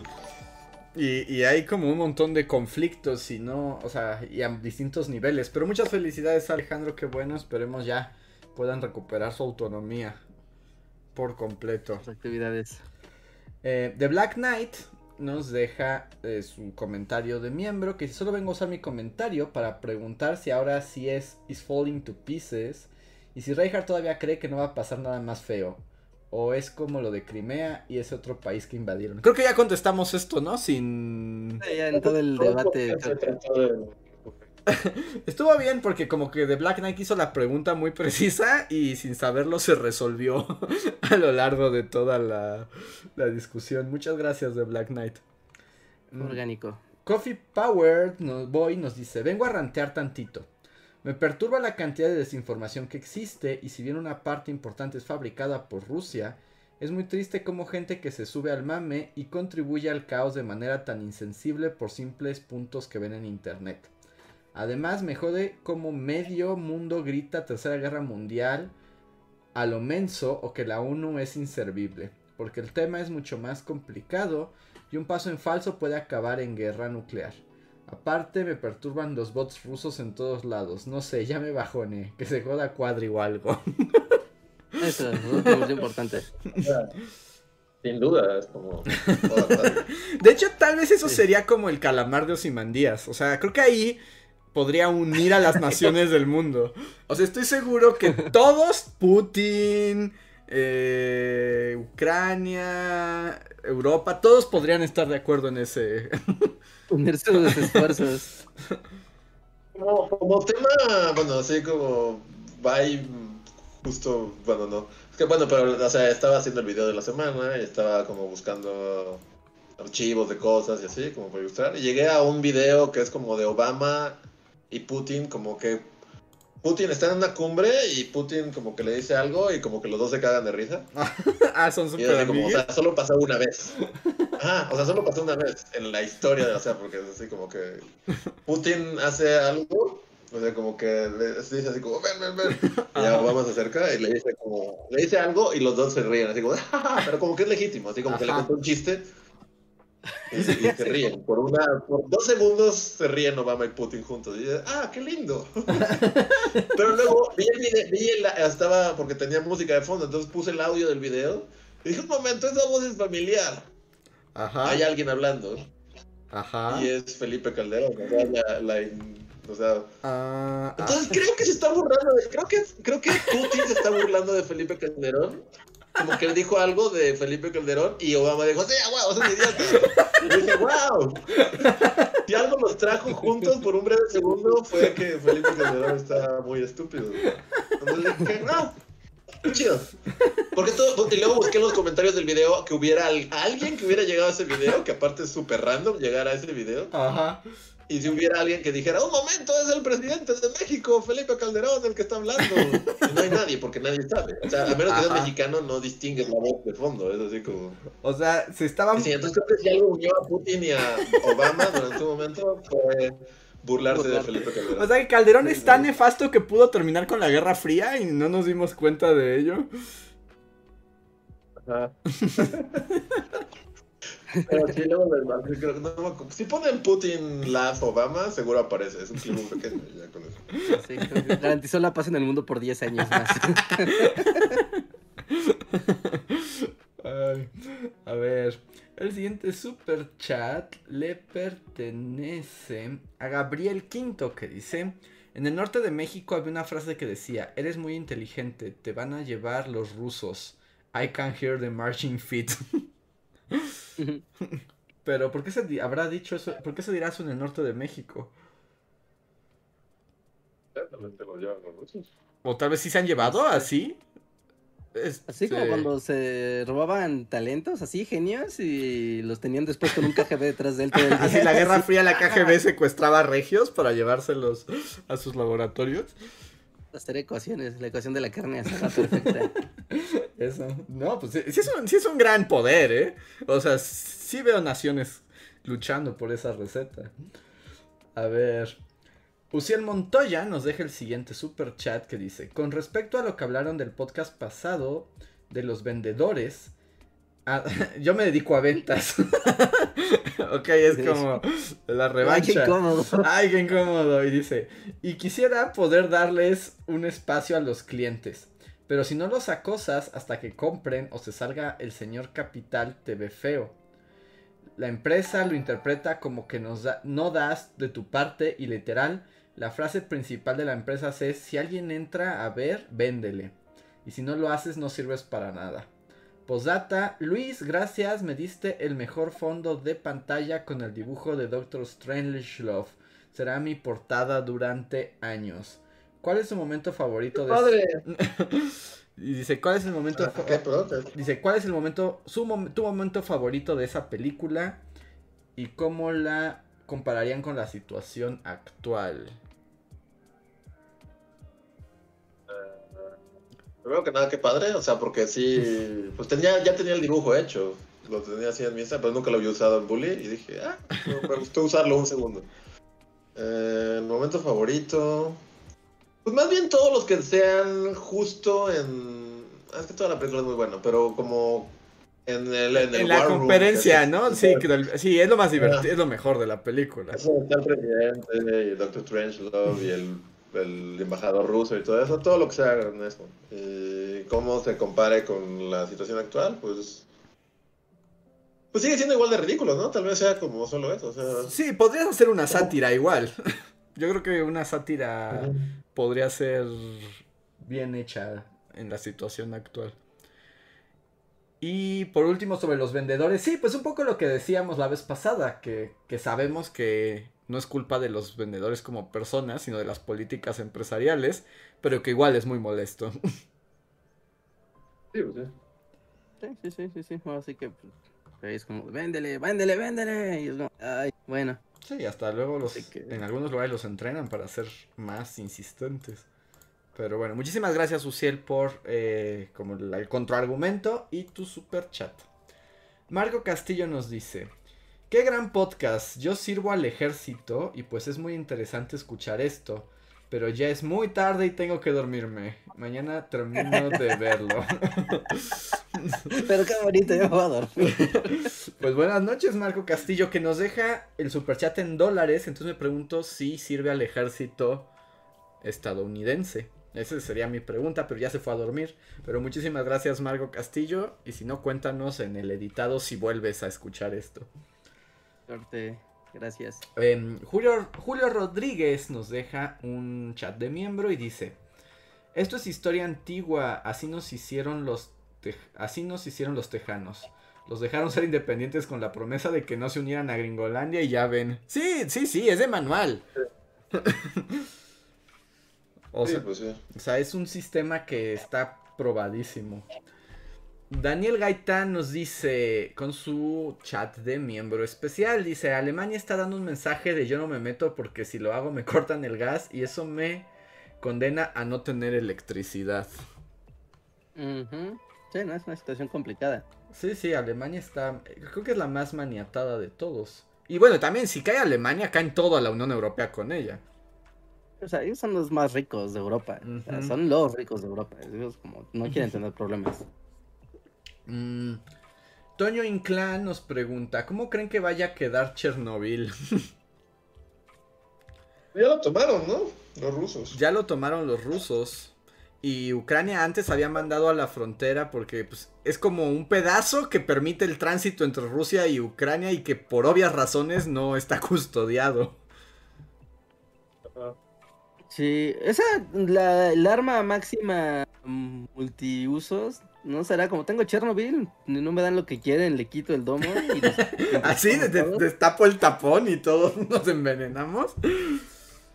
Eh, todavía no ponen el super tapón que iban a hacer en 2010, ¿no? Nunca lo terminaron de hacer. No supe si acá. Estamos como el güey que lleva fumando, así, la humanidad es el güey que lleva fumando desde que tenía 10 años, dos cajet 10 cajetillas al día y tiene 80, ¿no? Es así como, Justo, cuando lo piensas, o sea, solo Chernobyl en sí debería ser como el gran problema de la humanidad, ¿no? Ajá. Sí. Así como, ¿cómo seguimos vivos? ¿Cómo seguimos vivos como humanidad? o sea, sí, es milagroso que sigamos existiendo.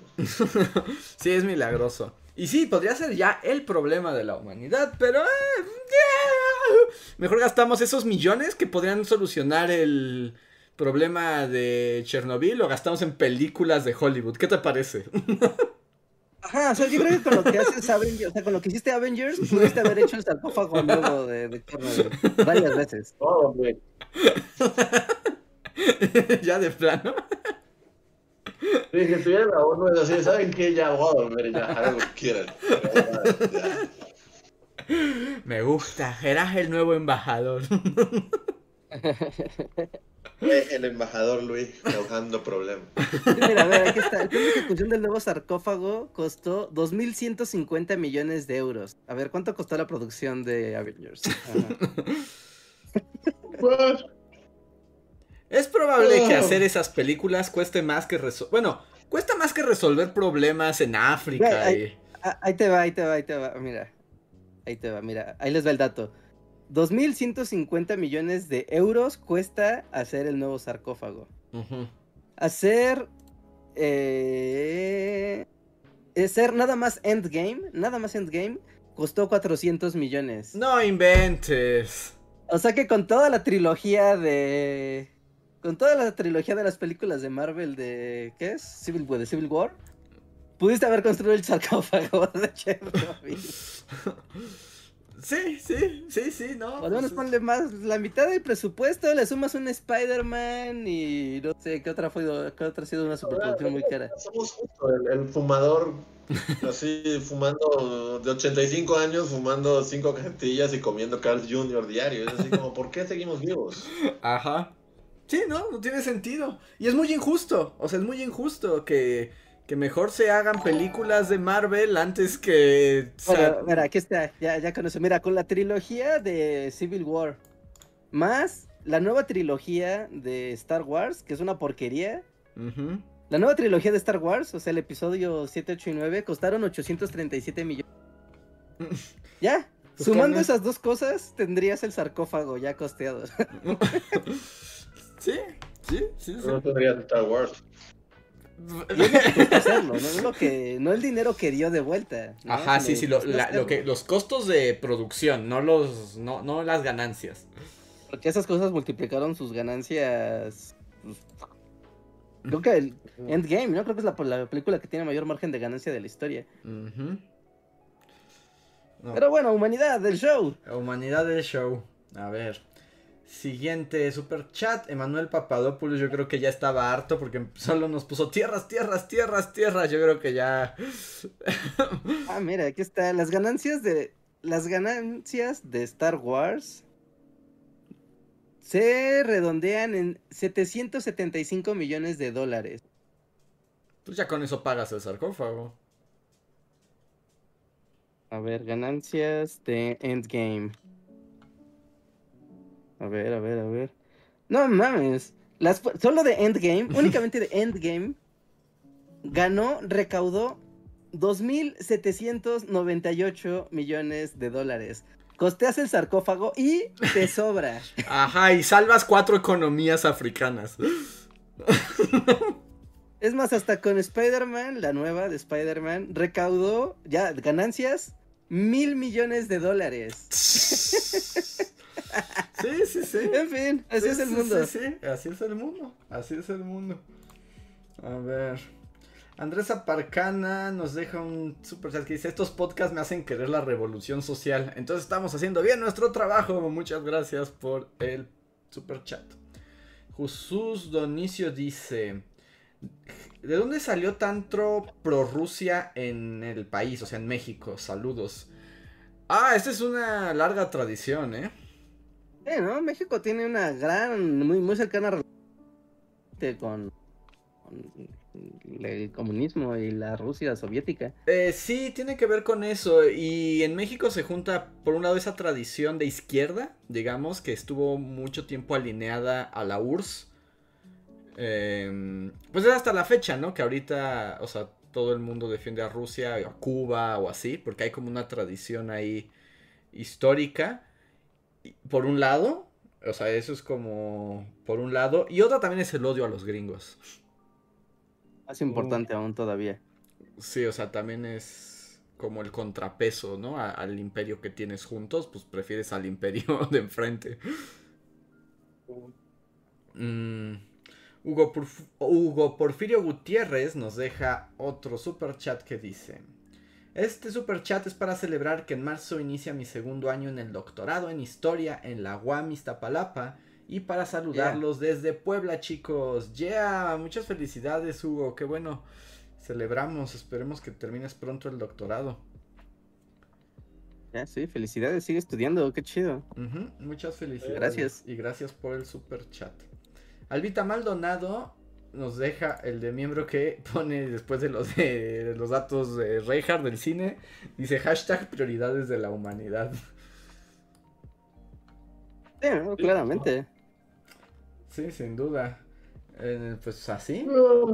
Pensemos ahí. Ese ya, ya creo que con todo lo que hemos dicho, creo que ese fue el momento del mayor bajoneo, Reinhardt. Mira, este, sí. Mira, hasta el momento, no sé, solo para, ponerlo en otro rubro. Grand Theft Auto 5, hasta el momento, no es cierto, hasta el 2020 tiene facturado más de mil millones de dólares. Sí, sí, sí. ¿Es más importante jugar Grand Theft Auto o la contaminación nuclear de Chernobyl? No, pues claramente Grand Theft Auto, Richard. Y bueno, con esto llegamos al final de los super chats y paso ahora hacia los super gracias. Que en realidad no tenemos muchos super gracias, entonces procedo a leerlos. Eh, el primero, que recuerdo, super gracias son super chats que nos ponen en videos antiguos y que también leemos aquí en vivo. Fue en el Mau H, en el... Em, en el podcast de General Demonio Streamer nos dice, hola bullies, soy yo de nuevo, el chico al que mordió el perro en la isla de Pascua. Oh, claro, te recomenda recordamos. Dice, sobre el tema de lo paranormal, realmente nunca he tenido una experiencia así, pero una vez me pasó algo creepy.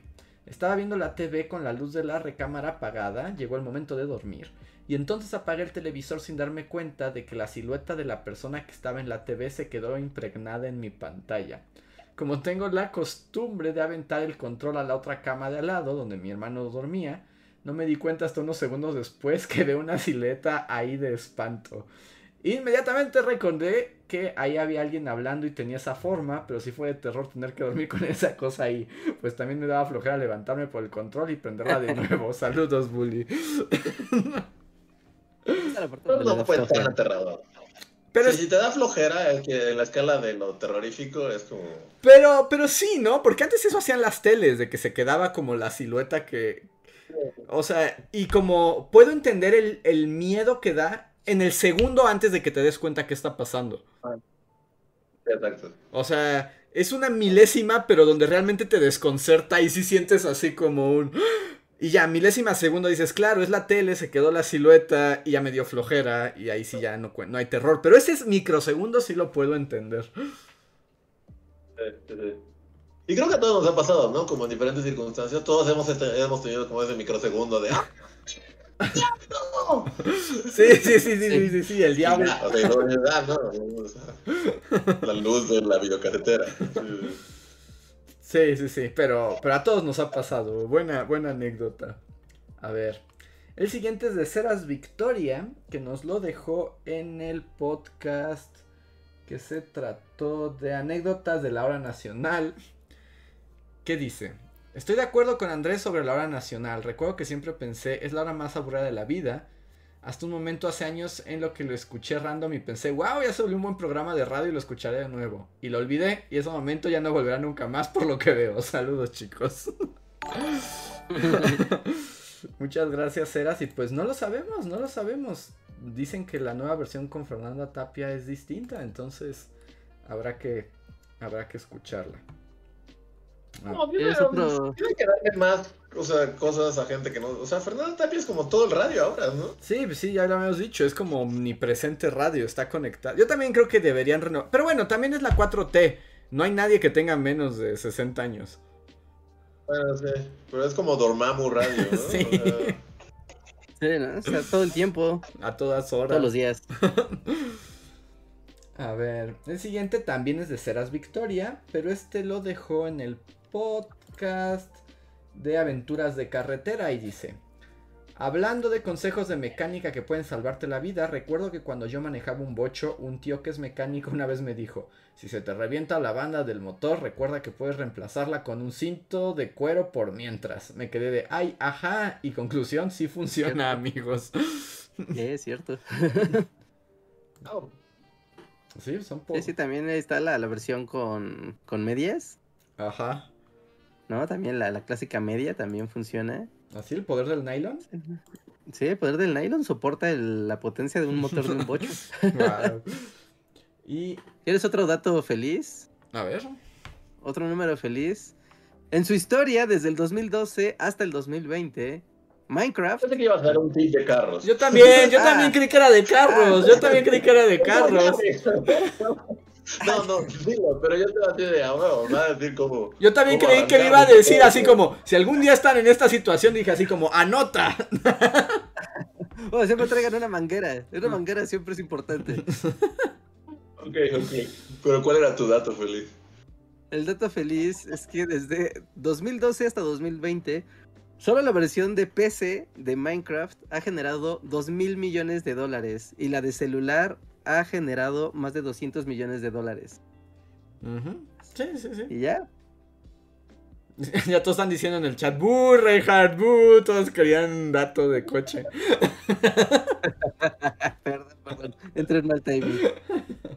y el último super gracias que tenemos es de Rodrigo Amador, que nos escribe en un ya clásico y legendario podcast del Rants contra Ikea que pregunta, y bueno, qué pasó con Ikea? Nunca dijo cómo terminó todo el caso. Sí, ¿no? Sí, sí, dije. Sí se platicó cómo se resolvió la devolución. O sea, sí se resolvió una devolución, pero al final se todas sus comisiones chafas y sus envíos y así. No sabíamos, no, no habías dicho eso. Sí, me devolvieron el valor del mueble, o sea, al final la, devolución sí procedió, pero los costos de los costos de compra en línea y costos de envío, eso sí me los mm, Pero sí, así se resolvió. Ok. Muy de mala gana. pero se logró. Ok, y pues con eso terminamos los super gracias. Recuerden que si quieren participar en esta dinámica, pueden dejarlo en cualquier podcast y de todos modos nosotros lo podemos leer. Que también, por cierto, agradecemos muchísimo pues sus aportaciones, su super chat, su sistema de membresía, porque ayudan a mantener a Bully Magnets. Porque como se imaginarán, el video de la OTAN no monetizó. Muy tarde para rantear al respecto. Ya es muy tarde.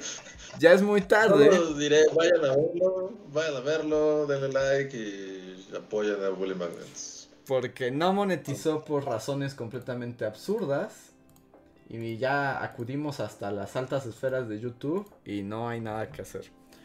Y, y está mal porque el siguiente, además el, el video que yo estoy planeando, o sea, próximamente cuando lo ya lo escribí dije, esto no va a monetizar, jamás va a monetizar. Y dije, bueno. Pues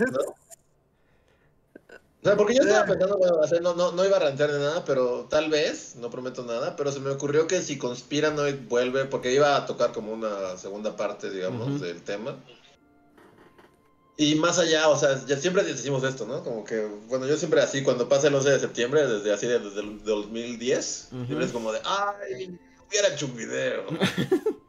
y luego se me olvida. Durante otro año. Pero siempre ha estado como la espinita de hacer algo del 11 de septiembre, ¿no? Entonces, pero pensé que sería como incluso un chiste dentro del video. y aquí lo escucharon por primera vez que fuera así como de no puedo mostrar nada respecto del 11 de septiembre. Entonces, cada que cortes al, al archivo, sean como videos así de, de, gatitos. De, haciendo cosas chistositos, así de. Están explicando así Al Qaeda y este la, presidencia de George W. Bush, pero en, el archivo van a ser videos de ardillas haciendo cosas. La verdad sería la cosa más épica del universo. O sea, sí sería así como, wow, deberías, de hecho deberías hacerlo. Sí, creo que solo por esa idea de voy a, o sea, el 11 de septiembre no está prometido, falta mucho, pero si conspiran y habla del 11 de septiembre, esa va a ser la dinámica. Es como, todo un video en el que todo va a estar ilustrado con animalitos mientras estés viendo cosas bien densas y bien serias. Perros con gran angular, así. Perros grabados en gran angular. Sería maravilloso. El origen de Bin Laden y este la guerra afgana, este o por ejemplo, si fuera como un gatito disfrazado de Bin Laden, ¿qué diría YouTube? No, no, no, yo digo que nada, porque también bueno, no quiero. Sí, es muy tarde para rantear. Sí, sí, sí, sí. Pero, pero justo mi onda es como de el menor esfuerzo, ¿no? Porque un poco de esto, de todo lo que pasó, fue por buscar material. Y recuerdo ese momento en mi cerebro en el que claramente dije, güey, pon a conspirando, ponlo moviéndose en esta parte, no necesitas ilustrar, pero fue como de, no, estaría bien que hubiera material de que, o sea, como siempre, es como, no sé, en bullying, ¿no?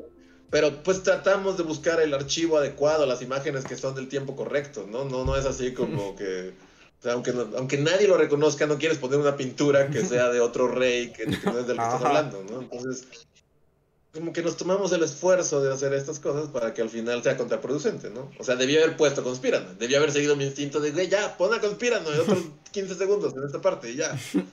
Pero no lo hice, puse el 11 de septiembre y desmonetizó, entonces, es ley del menor esfuerzo, es como, todo este video va a ser ilustrado con videos de gatitos que bajé. Sí, es tan increíble y así están escuchando como de toda la conexión de Al Qaeda y todo, y así un panda con una pelota. Sí, es como el los de septiembre. ¿Vos sos panda jugando en la nieve? Deslizándose. Sí, sí, nada, no tiene nada que ver, están hablando así de Inició una muy seria invasión a bajo el argumento de armas nucleares escondidas. Y mientras hay así dos, monos así abrazándose.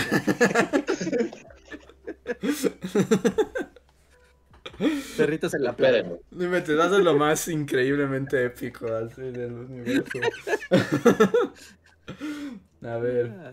Y tenemos un último super chat de Lilith Vicio que nos mandó un super chat que dice por el video de la OTAN, son los mejores. Muchas gracias Lilith. Gracias. Muchas gracias super chat.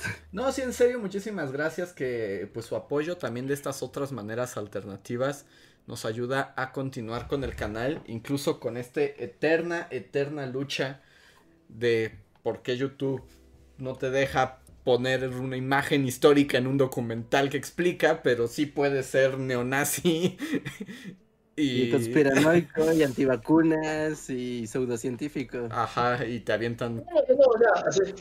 Justo es muy tarde para ranchear así, pero lo que yo me quedé pensando es como si algo vimos en nuestra adolescencia 10 mil millones de veces en un loop interminable, fueron las imágenes del 11. O sea, eso es lo irónico, ¿no? O sea, tal vez sean adolescentes que no recuerdan justo o sea, pero a nosotros nos tocó en vivo y en directo. Y si yo algo recuerdo fue que se quedaron grabadas en tu cerebro. Sí, sí, sí. Porque cuando pasó, y todo ese año, y quizá toda esa década, o sea, estabas viendo así videos de Cristina Aguilera en MTV y, y de repente, o sea, cambiabas el canal y estaban pasando los videos de las Torres Gemelas. O sea, los tenemos o sea, siento que he visto más los videos de las Torres Gemelas que, que Star Wars. Así, sí, sí, sí, sí, un loop interminable, así. Es, ese día, bueno, esa semana, ese mes. Ese año. solo era ese año. Sí. Ese año.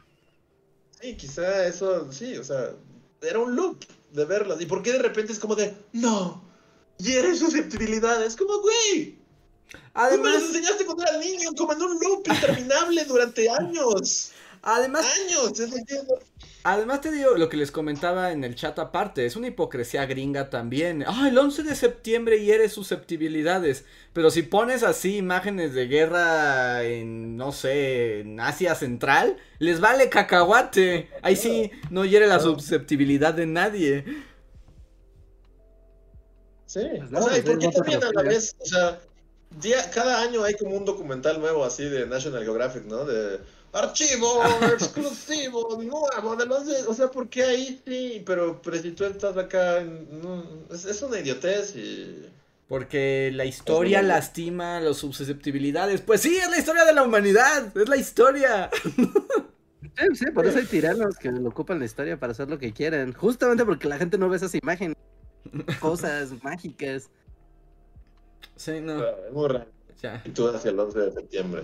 Sí, no, son muy molestos. La verdad es que si hay algo que se puede decir hoy en día y para la historia y que es válido así prácticamente para los últimos 300 años de la humanidad, siempre es fucking gringos. Así como, no hay manera de... Te podría comprar incluso si te dijeran, oye, ¿sabes qué? Que este video solamente lo pueden ver mayores de edad. Porque estás viendo pues, un ataque violento, ¿no? Pero no se ve nada. en el video que puso Luis solo se ve un edificio cayéndose. Ni siquiera eso, solo sale como la explosión un segundo y luego volteas y es como es una explosión. Podrías haberlo hecho en After, así en After Effects, así, un edificio con explosión y... Pero sí, son de esas gringadas que uno no, no, no comparte. Pero bueno, y a ver, tenemos un último, último super chat que es de Slim Ortiz que dice: Super chat para que saluden a mi esposa Lisette que está trabajando mucho acabando su tesis. Me encantó el video eh, de la OTAN. Saludos a toda la comunidad. Muchísimas gracias, Slim, y saludos a Lisette. Ánimo con la tesis y que termines pronto. Y... Ánimo y saludos. Y ahora sí, amigos, son las 11 en punto. Creo que terminamos todos los super chats, terminamos todos los super gracias, terminamos todos los rants. Así que creo que es justo decir que hemos llegado al final de esta emisión. Que tuvo de todo. Espero se hayan divertido. ¿Algo más que decir, Reinhardt, antes de pasar al poscotorreo? ¿Quieres un último, último, último dato para bajonearte? ¿Otro más? Pues adelante, pues ya. Esta está buena, esta está buena, porque estuvo en manos de JK Rowling salvar al mundo, pero no quiso. ¿Cuánto crees que facturó? No, ya, no, o sea, no es por... Ah, bueno, dilo, no, dilo, no, Oh, sí, ya entiendo, es la productora y la, la, ya ganancias, ganan. De toda la franquicia de Harry Potter desde 2001 hasta 2022, las ganancias de Harry Potter, solo las películas, únicamente las películas, son de 9.200 millones de dólares. O sea, pudiste haber reparado el domo de, de Chernobyl cuatro veces. Sí, probablemente salvado al Congo. También. En defensa de J.K. Rowling, así como si yo escribí un libro que así por obra del destino se volvió, me hizo hipermillonario y viene Reinhardt y me dice, pudiste haber salvado Chernobyl, como, no mames, no, como para eso tienes este, estados nación y este países superpoderosos. Yo soy solo una escritora que hizo su fortuna con un niño mago. y ahora soy transfóbica. ahora soy transfóbica. todos. ay, bueno, llegó un encore, llegó un encore de Edgar Javier Gudiño, pero eh, todavía no escribe nada. Entonces, en lo que escribe, pues nos despedimos. Les recordamos, darle like, por favor. Somos un montón hoy. El tema jaló mucha gente. Somos más de 300 personas. Así que no se vayan sin darle like. Esto también nos ayuda a continuar con nuestra labor. Pueden unirse al Discord también, que encuentran en la descripción de este video. Donde se arma la plática con la comunidad y los memes locos del Budley Podcast. Así que pasen a verlo. Y si son miembros de comunidad, no se vayan porque pueden participar activamente unos minutos extra en el postcotorreo. Y si no son miembros, tampoco se desconecten porque aunque no pueden ya escribir, sí pueden escuchar los últimos minutos. Eh, y ya solo esperamos el super chat de Edgar. Si es que nos quiere decir algo. O nos tiene aquí como atrapados. Esa es una buena estrategia, ¿no? Poner un superchat al final y no escribir nada y que esperemos. Entonces nos ponen el. Es muy raro, ¿no? Porque el chiste es que estamos platicando y así, ¿no? Ver que estamos como solo en el limbo, así viendo el chat, así, con, expectativa. Con expectativa. Así es. Y sí, seguimos con la expectativa. Pues sí. Pues sí. Les gusta hacer cosas mientras esperan.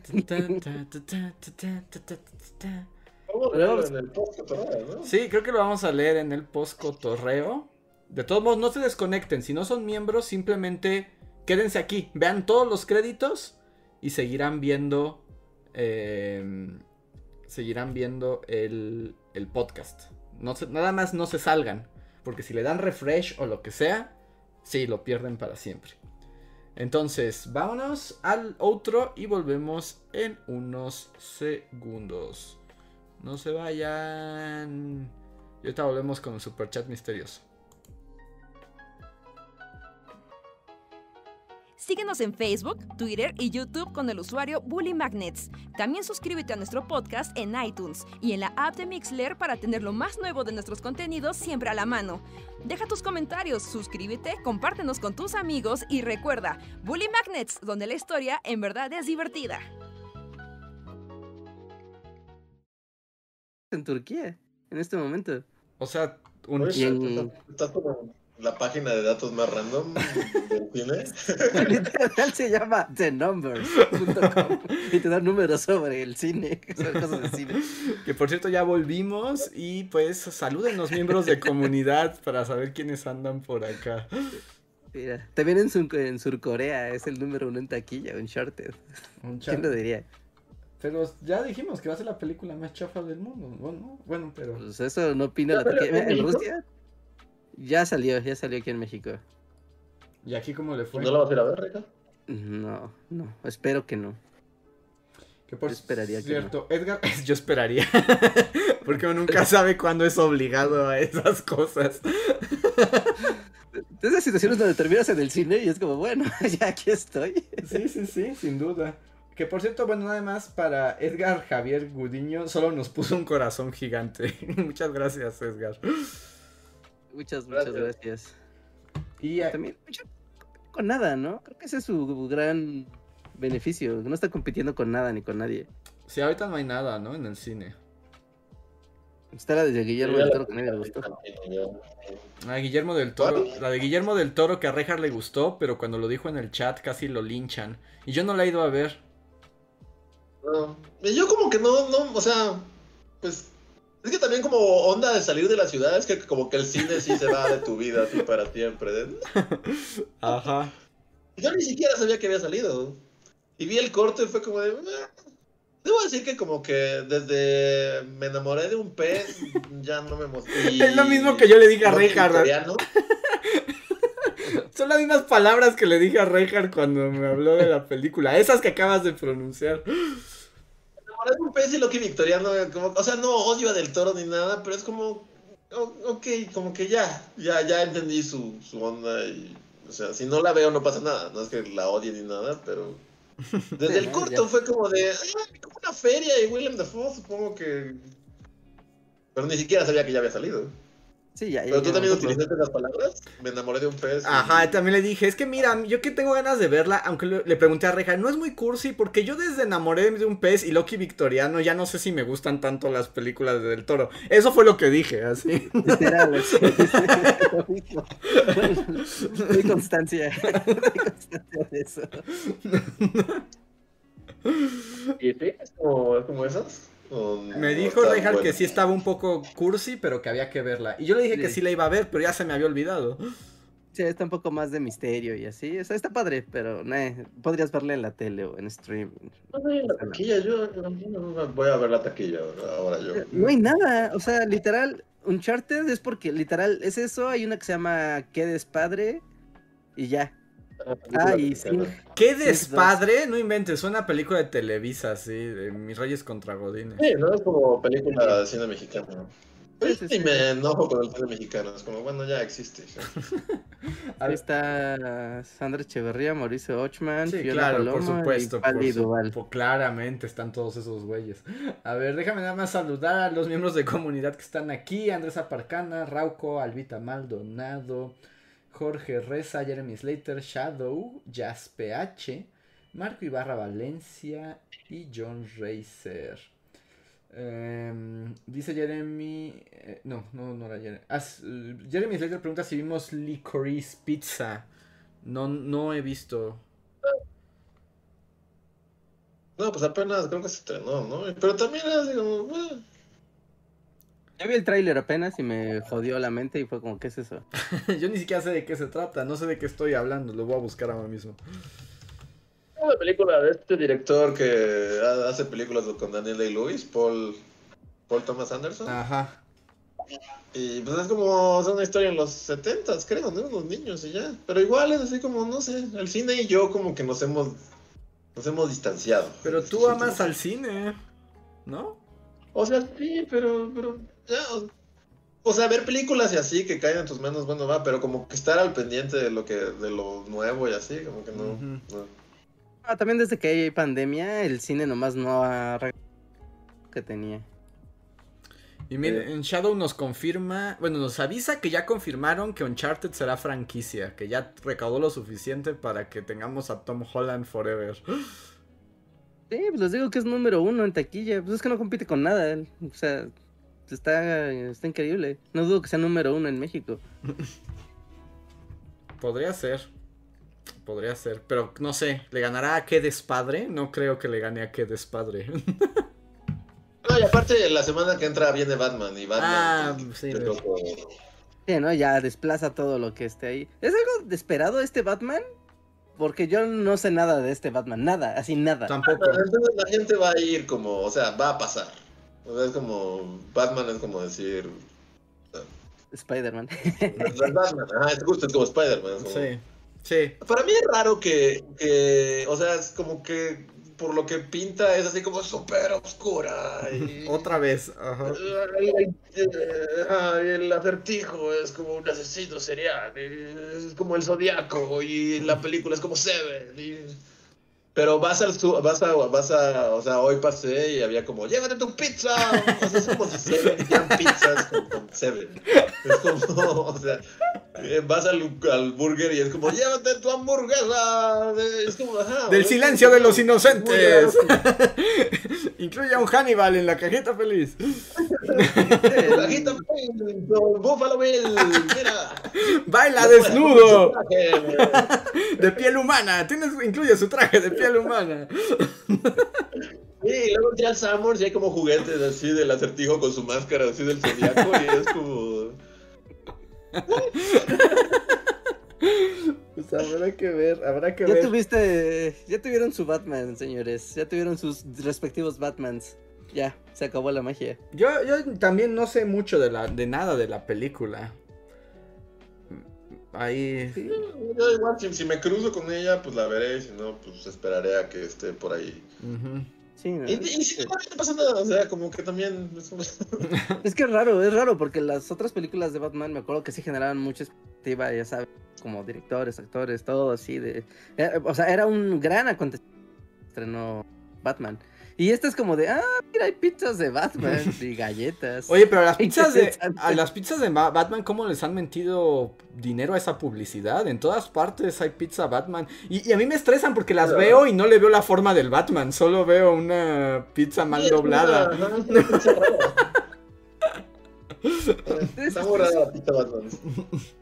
Pero bueno, creo que ahora sí ya es momento de partir y terminar este podcast una vez más. Gracias a todos los que nos escuchan, en particular a los miembros de comunidad que nos apoyan mes a mes.